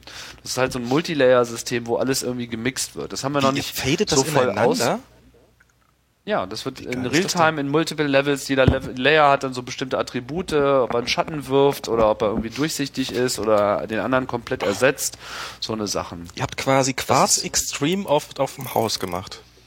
Ja, ganz so weit geht's nicht, aber es ähm, ist schon so ein bisschen quarzig, so ein bisschen Multilayer halt. Wow. Ist ja jetzt auch nix. Äh, Nichts Dramatisches, aber es ist schon Nö, aber es muss halt auch erstmal, es muss halt auch erstmal geschrieben werden. Man muss es machen, Da ist halt ein großer Teil. Dann haben sie auch unsere alte Telefonie-Geschichte, die damals ja auf ISDN basierte. Mit ISDN ist das ja hier nicht so toll. Oh. Äh, dann haben wir das halt, wie schon erwähnt, auf Asterisk umgestellt. Das haben die auch noch gehackt. Das war auf jeden Fall ein super Beitrag. Echt Spitzentruppe und die werden uns auch erhalten bleiben. Und ich äh, hoffe, dass die auch auf den Kongress kommen, wo wir übrigens planen, auch einen Vortrag zu machen. Also, mal gucken, ob er, ob er angenommen wird. Aber Oh, ich habe so eine Ahnung, das dass möglicherweise schon. vorstellen. Könnte eine Chance haben. ne? Ja, ich glaube schon. Mein iPhone ist übrigens richtig warm geworden, als ich jetzt. Ich habe die ganze Zeit hier den, den Stereoskop laufen lassen. Es wird schon warm. Naja, da ist ja auch der 3D-Chip richtig am Start. Ja. Und wenn halt der normalerweise so äh, nicht alle Transistoren zum Einsatz bringt. Verwundert dich das? Grafikkarten waren schon immer heiß. Tja. Okay, dann sind hier noch unglaublich viele andere Leute, die dann wahrscheinlich. Ähm, und wer, wer, wer war die ganze Zeit? Also ihr seid dann die ganzen letzten Wochen in diesem Haus da hoch und runter gerannt. Ihr seid wahrscheinlich mit den diversen Hausmeistern per Du mittlerweile. Ja, ja, wir kennen uns irgendwie alle, die ganze Security und so. Zu wie vielen Räumen konnten die Stimmen nicht, äh, die Schlüssel nicht mehr gefunden werden? Du, aber was lachen hier ist alles RFID-basiert. Wir haben ja einfach so Karten und dann macht's immer piep piep. Außer die Netzwerkräume, die haben noch eigene Schlüssel und die Sicherungskästen. Ansonsten können wir hier Die ihr auch öfters gebraucht ran. habt. Äh, nö. Nix rausgeflogen? Ich glaube, beim, beim, beim, beim Testen der Lampen hatten wir, glaube ich, eine, die hatte einen Kurzschluss. Das war's dann auch. äh, Dennis, du, dir geht's gut? Ja, ich bin da. Okay. Man merkt's. Muss mich nur wieder aufrecht hinsetzen. Bist du ein bisschen abgesackt. Ja, dann kann man hier noch den Falk äh, auf jeden Fall erwähnen. Wir hatten ja hier am äh, letzte Woche zur Nuit Blanche gab's ja dann noch ein Special. Wir hatten ja diesmal auch Sound. Das muss ich noch erwähnen. Wir hatten dann äh, zur Nuit Blanche, leider nur zur Nuit Blanche, ein großes Soundsystem auf dem Platz installiert und Falk hat dann live VJing gemacht. Das hatten wir bei in Paris schon mal für Arcade schon mal so experimentell auch gemacht. Ähm, da funktionierte das so ein bisschen. Da haben wir noch so eine Linux-Box gehabt, wo dann ähm, denn sozusagen der Video-Output aus seinem Mac gewandelt wurde von so einem Plugin, was jemand für einen M-Player geschrieben hat, der das dann wiederum in unseren Blinkenlights Datenstrom umgewandelt hat, den wir dann per WLAN aufs Haus geschickt haben und dann konnte er sozusagen live aufs Haus senden. Das war aber noch ein ziemlicher Umweg, weil man brauchte noch richtig Frame-Grabber-Karte und so ein Kack. Dieses Mal haben wir es anders gemacht. Falk benutzt, benutzt eine wenig bekannte Software, weil das eben nur so speziell für VJs ist, auf dem Mac, die heißt VDMX. Und VDMX ist so der totale mega live VJing Overkill. Also kannst du ja mal angucken auf der Webseite. Bitvox. Äh, heißt so die Company? Ich glaube, die heißt so. Also, ja, ja, das, Ja. Sieht, ja, das sieht ja bisher nach irgendwas Bösen für die Genau. aus. Genau, genau, diese Software ist das und ganz böse. Und dieses VDMX, äh, die neueste Version, da diese Beta-Version, die ist halt komplett neu geschrieben worden, mega performant für Quartz und OpenGL. Und hat auch ein Quartz Composer äh, Integration. Ah. Und damit konnten wir unseren Blinkenposer, unser Plugin für Quartz Composer, auch in diese Software mit reinstecken.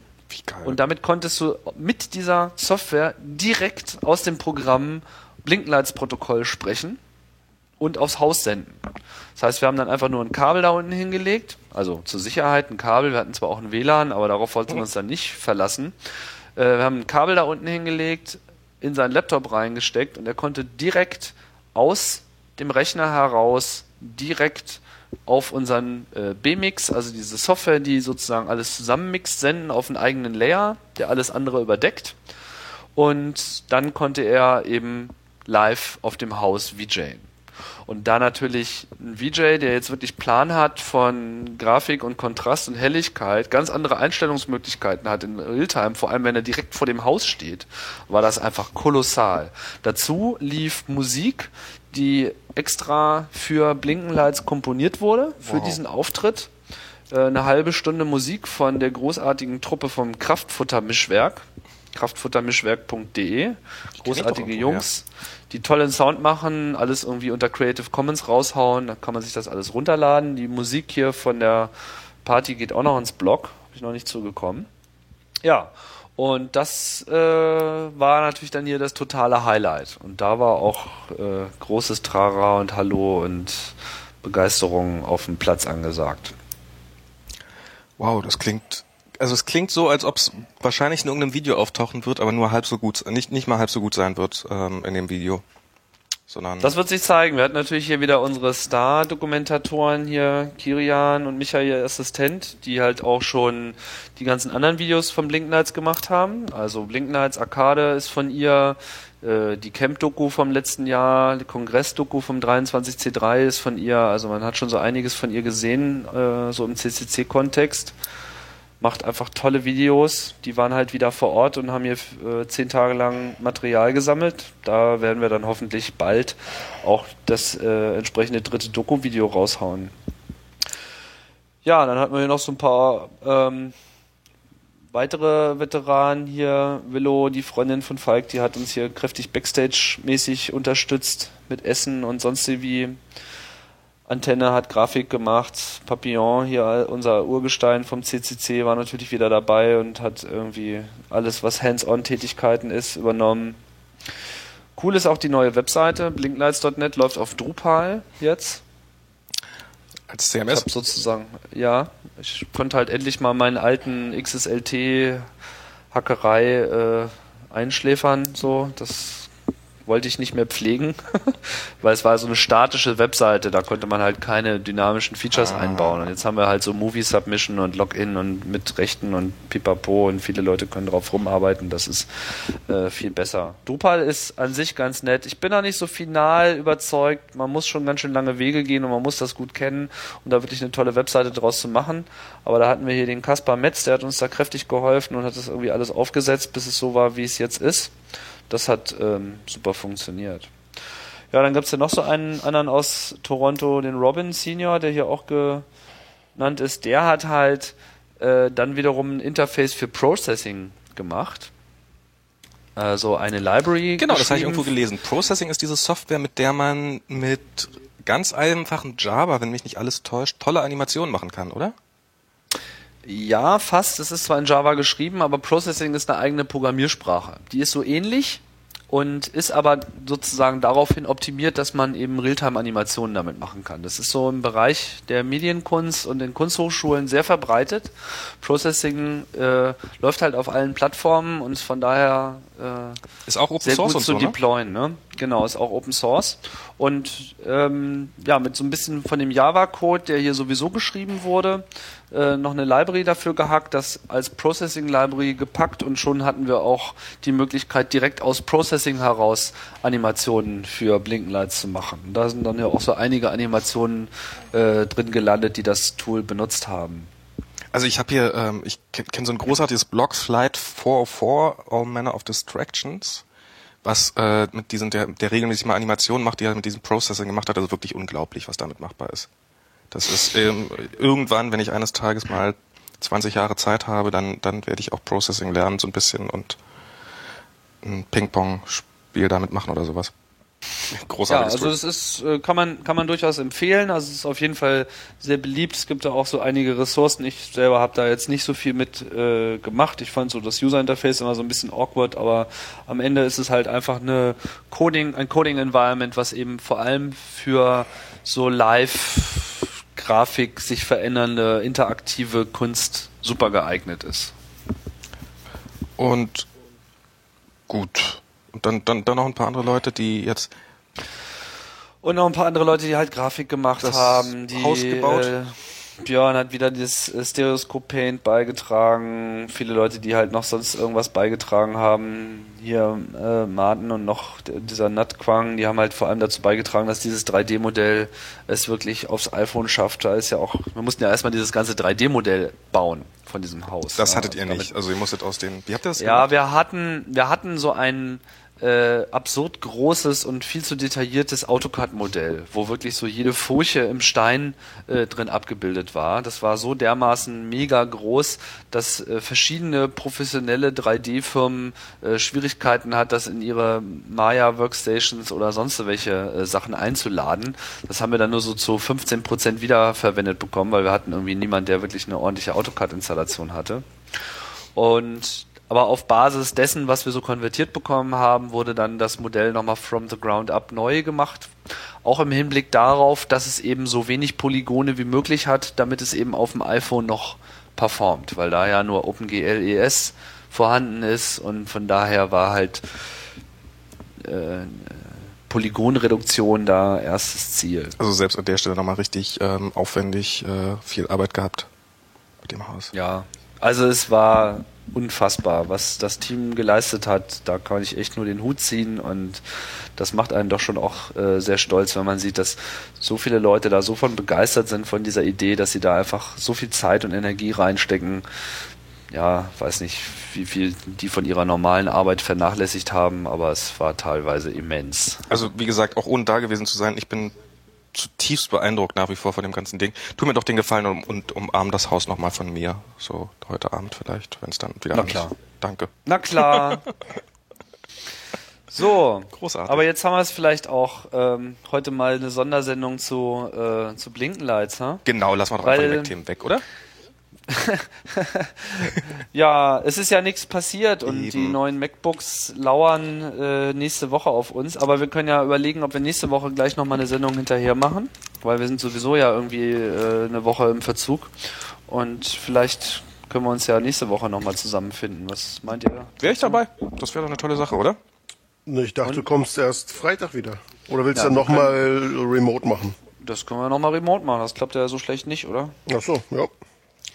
Aber vielleicht nochmal ein paar andere Sachen, um das Kanada-Thema hier auch nochmal äh, zu beenden. Die Telekommunikations- und, und äh, iPhone-Landschaft hier in Kanada, das ist schon äh, sehr interessant. Also äh, unglaublich viele iPhones sehe ich hier. Also wohin ich gehe, in welchem Pub auch immer, überall packt irgendjemand ein iPhone aus. In der U-Bahn haben die Leute iPhones oder auch iPods. Ich habe heute auf dem Weg hierher in der U-Bahn überhaupt das erste Mal jemand mit einem anderen MP3-Player gesehen. Dann aber auch gleich zwei nebeneinander. Das eine war so ein komisches Teil, was irgendwie um den Hals hing. Wieder so einer von diesen hässlichen Blöcken. Daneben so ein Japaner, der hörte tatsächlich Musik auf seiner Digitalkamera. Das war auch mal was Äh, Neues. Okay. Aber ansonsten scheint hier irgendwie alles äh, iPod und iPhone zu sein. Ist also ein ziemlicher Erfolg hier in Kanada, das kann man sicher sagen. Und das, obwohl die Telekommunikationslandschaft hier wirklich grausig ist. Also es gibt ja hier nur einen einzigen GSM-Anbieter, Wow. Der sich hinter zwei Marken versteckt und so ein bisschen die Illusion schürt, es gäbe hier irgendeinen eine Konkurrenz. Aber das ist Rogers, die ja sozusagen der offizielle Partner auch sind von äh, Apple. Klar, weil es sind die einzigen, die überhaupt ein GSM-Netzwerk haben. Es hätte sich hier überhaupt gar keine andere Firma angeboten. Die auch 3G machen, natürlich. Die noch unter der Marke Fido dasselbe verkaufen, aber das ist wie gesagt Augenwischerei. Es handelt sich technisch um dasselbe Netz, faktisch um dieselbe Firma. Es ist nur einfach nochmal so ein zweites Branding mit äh, leicht anders, ta anderen Tarifen. Und es kostet wahrscheinlich unverschämt viel. Also die Te Te Telekommunikationspreise hier sind richtig frech. Also für das, was wir, also ich mag mich gar nicht mehr beklagen über irgendwelche Tarife in Deutschland, wenn man mal bitte. gesehen hat, was den Leuten hier aufgetischt wird und vor allem was für Ammenmärchen man erzählt bekommt. Wenn du hier einen Vertrag abschließt mit dem iPhone, dann musst du erstmal einen Drei-Jahres-Vertrag abschließen. Für, für ein iPhone, wenn du ein iPhone kaufen willst? Drei Jahre. Wow. Und die Kostenstruktur ist auch echt geil. Also ich kenne jetzt den iPhone-Tarif nicht so genau, der ist ähm, vergleichsweise noch entspannt, weil wenn du hier normalerweise einen Tarif kaufst, dann hast du eine monatliche Gebühr, eine Einrichtungsgebühr, dann musst du deine SIM-Karte kaufen, nochmal für 30 Dollar. Dann kommt zu dem eigentlichen monatlichen Tarif kommt noch eine sogenannte System Access Fee dazu Aha.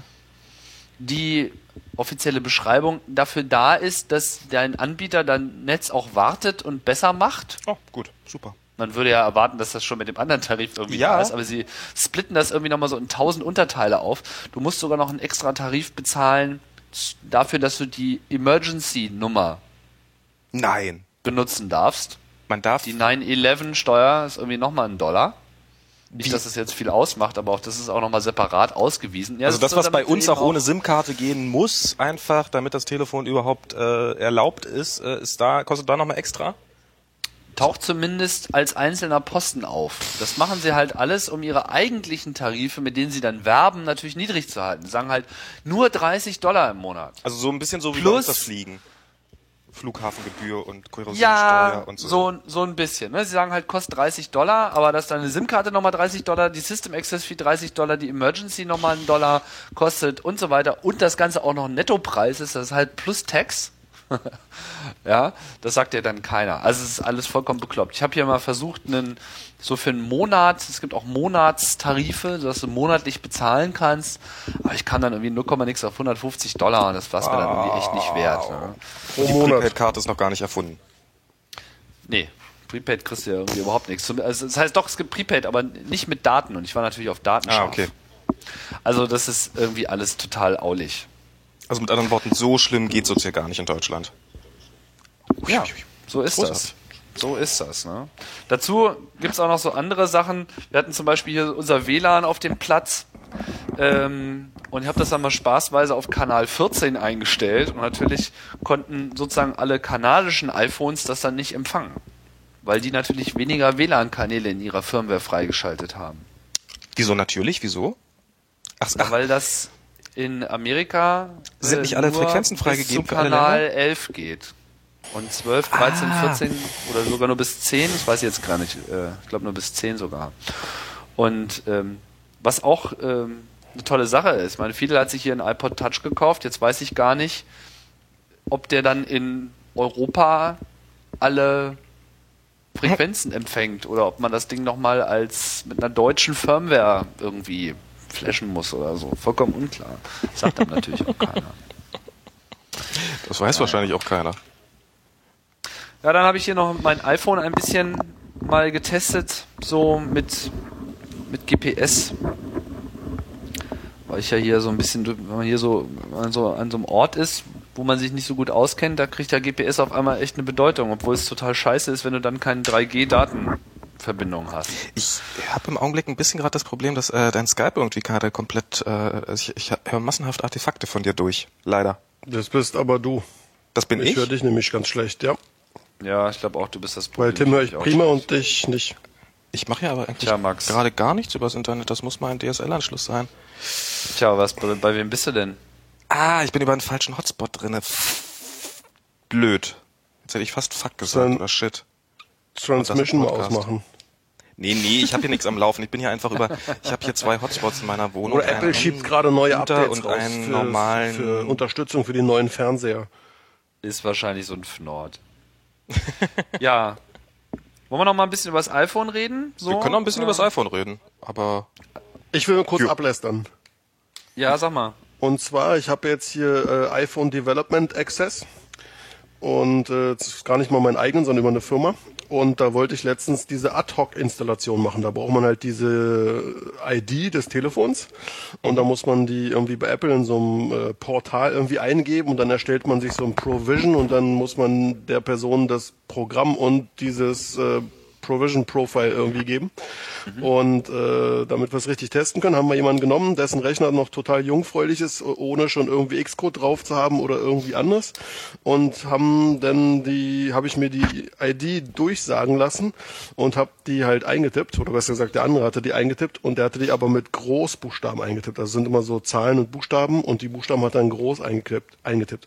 Das haben wir bei Apple ins Portal eingegeben und wollten ihm dann das Programm zukommen lassen und da kam immer nur so Versionen würde irgendwie nicht gehen und wir haben irgendwie drei Stunden gebraucht, bis wir gemerkt haben, dass die bei Apple da wirklich äh, case-sensitive testen, was gerade bei Apple ja total unüblich ist und äh, jetzt haben wir zwei Devices, einmal klein geschrieben und einmal groß geschrieben bei Apple registriert und man kann auch gar keine Devices löschen, wenn es einmal drin ist, ist es drin, kriegst du es nicht mehr raus.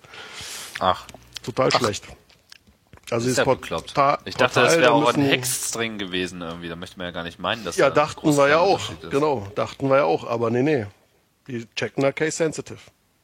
Hat ich meine, die könnten das einfach ändern bei Apple, indem sie einfach alle IDs schnell mal äh, umcoden oder den Check irgendwie ändern. Also müsste man ja gar nichts weiter machen. Aber das fand ich schon ganz schön schade. Das heißt, sie interpretieren das als String und nicht als Hexzahl. Sieht so aus. Ja. Oder rechnen falsch um. Wahrscheinlich mit einer Subtraktion oh, einfach.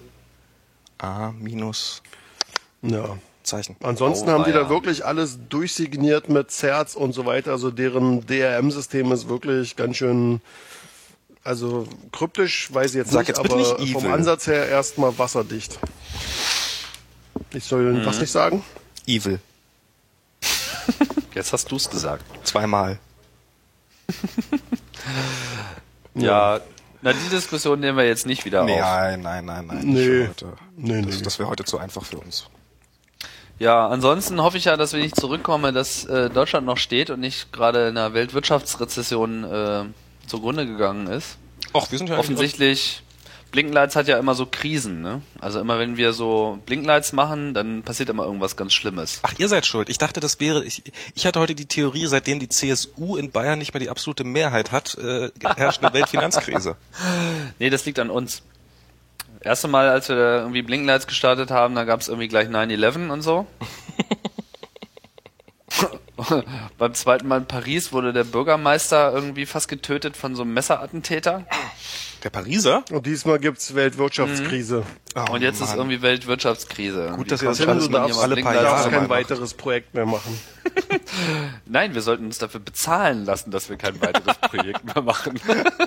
Ich würde sagen, wir legen alle zusammen. Ja, solange da noch keiner auf die Idee kommt, machen wir weiter. So ein bisschen wie mit dem Regengott im Anhalter. Per Anhalter durch die Galaxis, ihr erinnert euch? Ich, ich, äh, das, das war so ein Buch ne von Doug Adams. Ja, ja, ich habe ich hab das Ja, gelesen, ja. aber ich kann mich an den Regen Das ist nicht der, dieser Typ, eher so ein Lastwagenfahrer, der, äh, wo auch immer er ist, es regnet. Es regnet so viel, dass er irgend, es regnet, bei ihm regnet es einfach immer. So, das heißt, er nimmt die Welt einfach nur noch über Regen wahr und hat auch irgendwie den verschiedenen Regenformen schon irgendwie 125 verschiedene Kategorien zugeordnet. Und es ging dann so weit, dass bestimmte Gemeinden ihn dafür bezahlen, dass er da halt nicht hinkommt. Weil es ja dann regnen würde. Und So bestimmte bezahlen ihn, da, damit er kommt, damit es regnet. Wahrscheinlich. Pff, davon war im Buch zumindest nicht die Rede. Verstehe. Und er war Engländer, nehme ich an. davon ist auszugehen. Da regnet es doch eh immer. Aber Jungs, weil jetzt, jetzt kommen ja bald diese eventuell neuen Rechner. Wir wollten ja nicht so viel irgendwie drüber quatschen, weil es wird sich ja alles zeigen, weil die Gerüchteküche schlagen ja eh in alle Richtungen, dass man sowieso schon gar nichts mehr weiß. Aber trotzdem hätte ich ja doch gerne, dass jeder so seine Prognose abgibt. Oh, okay. Du meinst mal wieder so ein bisschen mal beweisen, dass man kompetent ist und nicht immer nur dumm redet. Und beweisen, dass wir trotzdem gar keine Ahnung haben. Ja. Prognose, ja, okay. Also ich ähm, rechne, ich rechne damit, nach dem, was ich gehört habe, wir werden einfach ein neues Line-up bekommen, wo unter Umständen diese Unterscheidung mit MacBook und Pro nicht mehr so deutlich ist, sondern es eigentlich nur noch so eine Linie von MacBooks ist, die sich im Wesentlichen durch ihre Größe unterscheiden, aber alle in einem einheitlichen Design daherkommen, so dass das R und das MacBook sozusagen die untere Einstiegsklasse sind, also das R von der Größe her und das kleinste MacBook, wie groß das auch immer sein mag, halt irgendwie billig ist. Und die 15 Zoll und 17 Zoll dann im Wesentlichen im gleichen Design daherkommen, aber eben mehr Ports haben. Also du meinst, das so eine Art, dass das dann Also ich erwarte nichts Revolutionäres, ich erwarte nur, dass die Dinger äh, stabilere Gehäuse bekommen, weil sie irgendwie durchgehend Alurahmen sind und nicht mehr diese Plastikscheiße wie derzeit beim Pro, dass, äh, dass die Pros eine ordentliche Tastatur kriegen wie die anderen. Du meinst Das- die Auflagefläche für die Hände, ja, die Plastischeiße ist beim, beim Pro. Ja, Auflagefläche, also wir Auflagefläche hatten da schon drüber Hände? geredet. Na, da wo du deine Hände drauflegst, neben dem Trackpad. Das ist das Plastik? ist halt Plastik. Das wusste ja, ich ja. ja nicht. Ist mir nie aufgefallen. Ja, das, ja, das fällt, fällt dir dann auf, wenn du so ein bisschen schweißigere Hände hast. Mir passiert das immer, dass wenn, ich hatte ja so ein Teil, also ein Powerbook und mein MacBook ist genauso, wenn du da einfach häufig die Hände drauf hast und schwitzt, dann gibt's da so Leute, die haben da schwitzt ganz du die, böse da schwitzt du die Farbe raus. Ja. Das Ja, Innerhalb und so wird es kürzester halt äh, Zeit. weggekratzt, also. Das wird so richtig chemisch rausgelöst, habe ich fast den Eindruck. Weil man kratzt ja nicht so viel, sondern es ist halt einfach nur permanent feucht und Schweiß kann schon recht aggressiv sein. Und Also- das reicht auf jeden Fall, um diesem Plastik die Farbe zu entziehen. Das ist auf jeden Fall, das geht einfach nicht. Und ich hatte ja schon meine anderen Sachen äh, immer beklagt. Man quasi. kommt halt an die Festplatte äh, scheiße ran, das müssen sie beheben. Ich denke, sie werden es irgendwie schaffen, dem großen MacBooks zumindest ein halbes Kilo zu entziehen und vielleicht dem MacBook auch. Das fände ich schon mal ganz gut, dass sie so 500 Gramm leichter sind. Das glaube ich ja nicht. Warum nicht? Wo sollen sie denn die wegnehmen? Äh, sollen sich was einfallen lassen. Dünneres Alu. Äh, weiß nicht. Ich glaube, die sind Keine schon ganz schön Festplatte, gestufft. irgendwie Flash reinbauen und äh, Ja, mit Flash ich. könnte eine Menge kommen. Also als das Angebot Gehäuse jetzt auch noch bei einfach, den- na, einfach weniger Elektronik, kleineres Board, alles kleiner, alles leichter. Ja. I don't know. gibt ja Ist immer nicht- noch, es gibt ja das immer noch die Display. Umsatzwarnung im Haus, oder? Für das vierte Quartal, auf die man, ich weiß nicht, ob, wie viel man auf die geben kann, aber dass aufgrund einer massiven Technologieumstellung ähm, die, ähm, die, die, die, um, äh, die Gewinne einbrechen würden im vierten Quartal. Sie werden ja wohl kaum die Finanzkrise vorher gesagt haben. Ja, ich hatte ja gesagt, das bezieht sich auf die iPods, damit habe ich nicht recht behalten. Ähm, könnte sein, dass sich das auf das MacBook bezieht, aber das Quartal ist ja eigentlich schon vorbei. Das Quartal Also ist ist vorbei. nicht so ganz klar. das vierte Quartal. Aber sie haben die, der iPod Touch ist billiger geworden, oder? Der iPod Touch ist, glaube ich, ein bisschen billiger geworden, aber nicht wirklich billig. Na, das Quartal ist eigentlich schon durch. Also diese MacBooks werden jetzt auf jeden Fall nicht mehr für dieses Quartal äh, beitragen. Äh, war, war das nicht angekündigt fürs vierte Quartal, die Warnung? Also fürs das vierte Quartal? Ja, aber das vierte, Ach so, das vierte amerikanische Quartal ist vierte das dritte Quartal. Kalender. Ja. Genau, das ist das Ja, ja. Business-Quartal. Das ist alles um ein Quartal nach Stimmt, vorne geschoben. stimmt, ja. Und das ist jetzt eigentlich durch. Von daher kann das jetzt äh, damit nichts mehr zu tun haben. Ich, vielleicht hatte ich doch recht und es bezieht sich auf den iPod Touch. Der ist ja billiger geworden, dass sie da einfach nicht mehr mit der gleichen Marge arbeiten bei dem Teil, um einfach die Preise so niedrig zu halten, wie sie es haben. Hat sich jetzt bloß nicht so massiv für uns ausgewirkt. Also ich habe so ein bisschen das. Gefühl, dass die äh, neuen, also es gibt, also die, es gibt ja diese Gerüchte um dieses iBreak-Zeug, dass, ähm, dass sozusagen ähm, Apple einen Prozess erfunden hätte, um aus einem Alu-Block heraus ein komplettes Gehäuse quasi mit Ja, Laser und Wasser zu Quatsch. fräsen. Das hättest du für Das, Quatsch? ist, das halte ich für totalen Blödsinn. Gibt es einen schönen, Art- gibt's einen schönen Artikel bei Roughly Drafted, warum das totaler Quatsch ist. Das wäre viel teurer und das würde auch nichts bringen. Das sind, das sind einfach so, das sind einfach so Sachen, die denken sich einfach irgendwelche Leute aus. Da müssen wir echt nicht drüber reden. Das ist Quatsch. Werden wir sehen. Und ähm, Was haltet ihr von dem Fernsehgerücht? Also, ähm, dass Apple HDTVs irgendwie rausbringen will, die dann gleich halt deren Service benutzen und so? hallo, meinte ein Kumpel hallo? von mir vor ein paar Jahren schon, da meinte ich auch, Apple bringt doch keine Fernseher raus und so. Aber wenn es jetzt wirklich stimmt, dann muss ich ihm ja recht geben. Ich glaube nicht, dass Apple Fernseher rausbringt. Also ich glaube nicht, dass das kommt. Warum sollten sie? Apple probiert immer die Produktpalette so klein wie So ein möglich zu halten. Fernseher direkt mit, äh, mit IP, vielleicht sogar mit Verträgen mit, äh, mit den Kabelfirmen, da irgendwie das Programm zu streamen?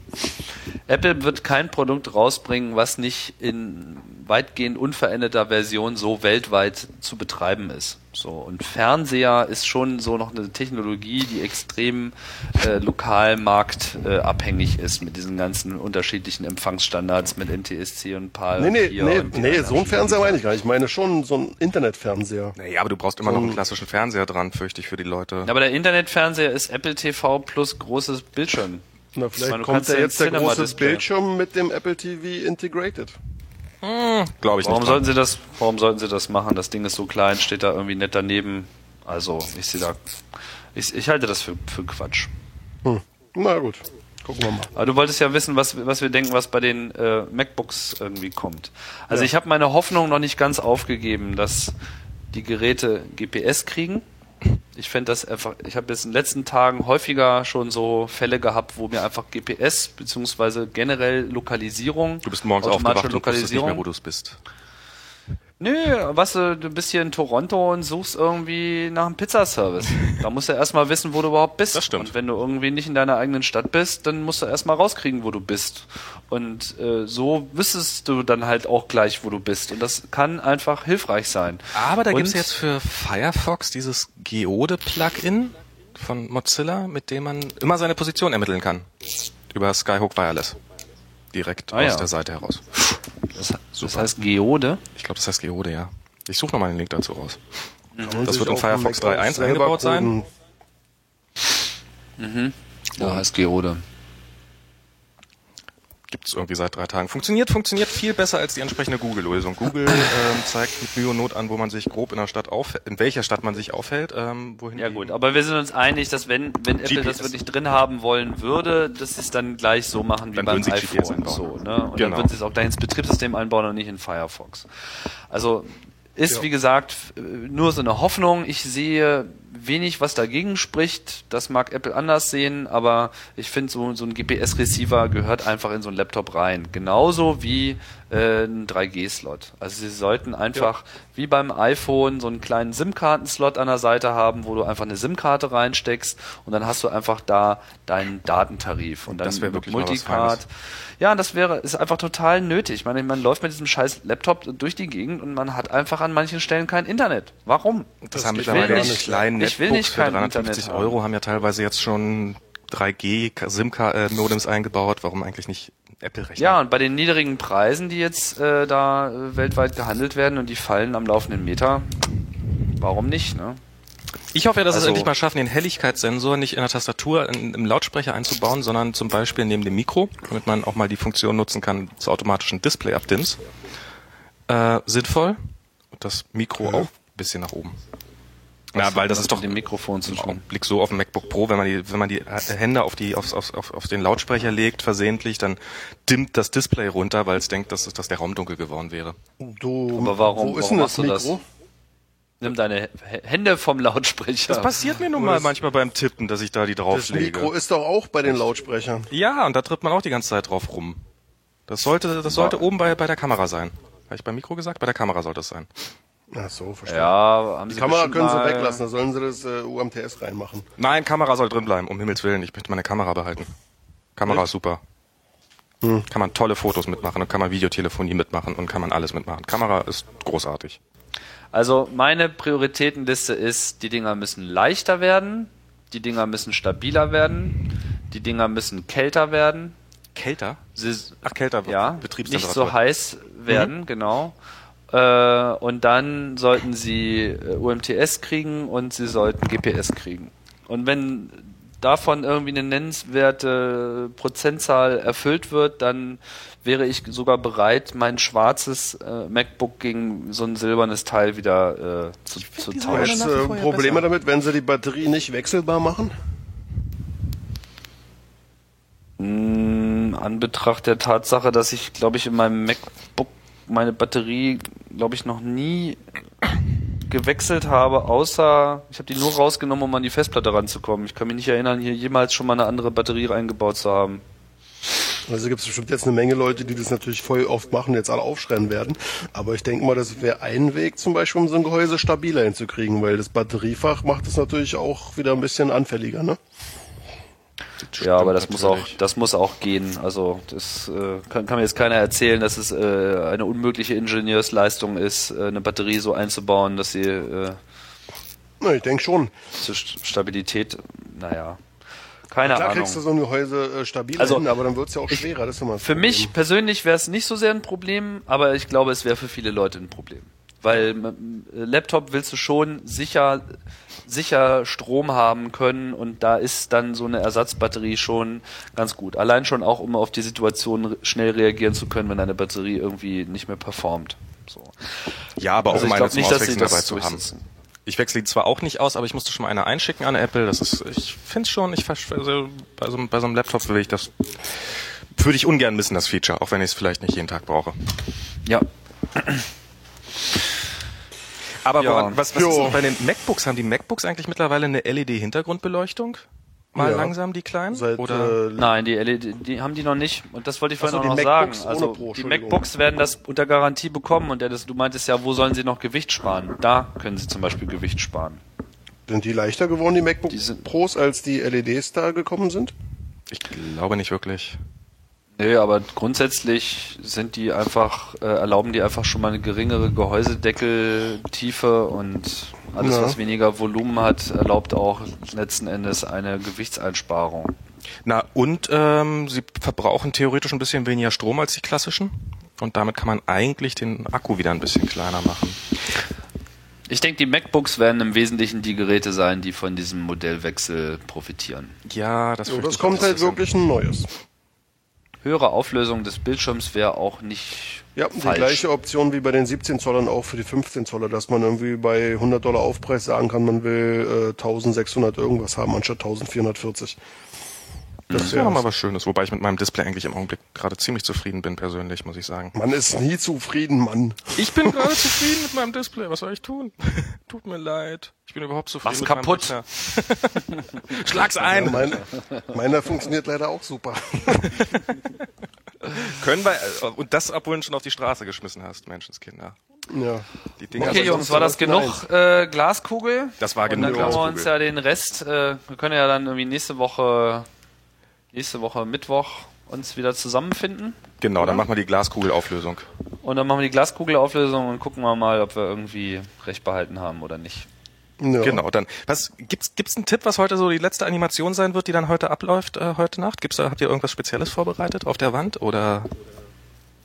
Interessanter Hinweis, habe ich mir noch gar keine Gedanken zu gemacht. Ja, dann mach mal. Ein Countdown zum Abschluss oder sowas. Ja, mal gucken. Okay, Ich denke mal drüber nach. ist ja noch nicht gemacht. haben wir's? Wir haben's. Wir haben's. Dann, Dann sagen wir schönartig Tschüss. genau, Ja. bis Mittwoch hoffentlich. Tschüss an die Hörer. Das war übrigens Mobile Max, die Ausgabe Nummer Die 14, oder? Was? Nee, wir haben schon über die 13 hinaus. Ich da schon gar nicht mehr durch. Ah, Das ist die Nummer jetzt hier? Weile her, 14. wo wir die zehnte hatten. Letztes Mal war die 13, jetzt die 14, danach die 15. Immer schön in der richtigen Reihenfolge bleiben. Und ja, nächstes Mal wissen wir dann auch gleich von Anfang an, welche Sendung ist. Und da geht's auch wieder um No? Max. Und, nicht dann nur geht's auch wieder um Blinken Max. Lights. Und nicht nur um Blinkenlights. Genau. Okay, dann bis bald. Tschüss. Tschüss. Ja, bis dann. Tschüss.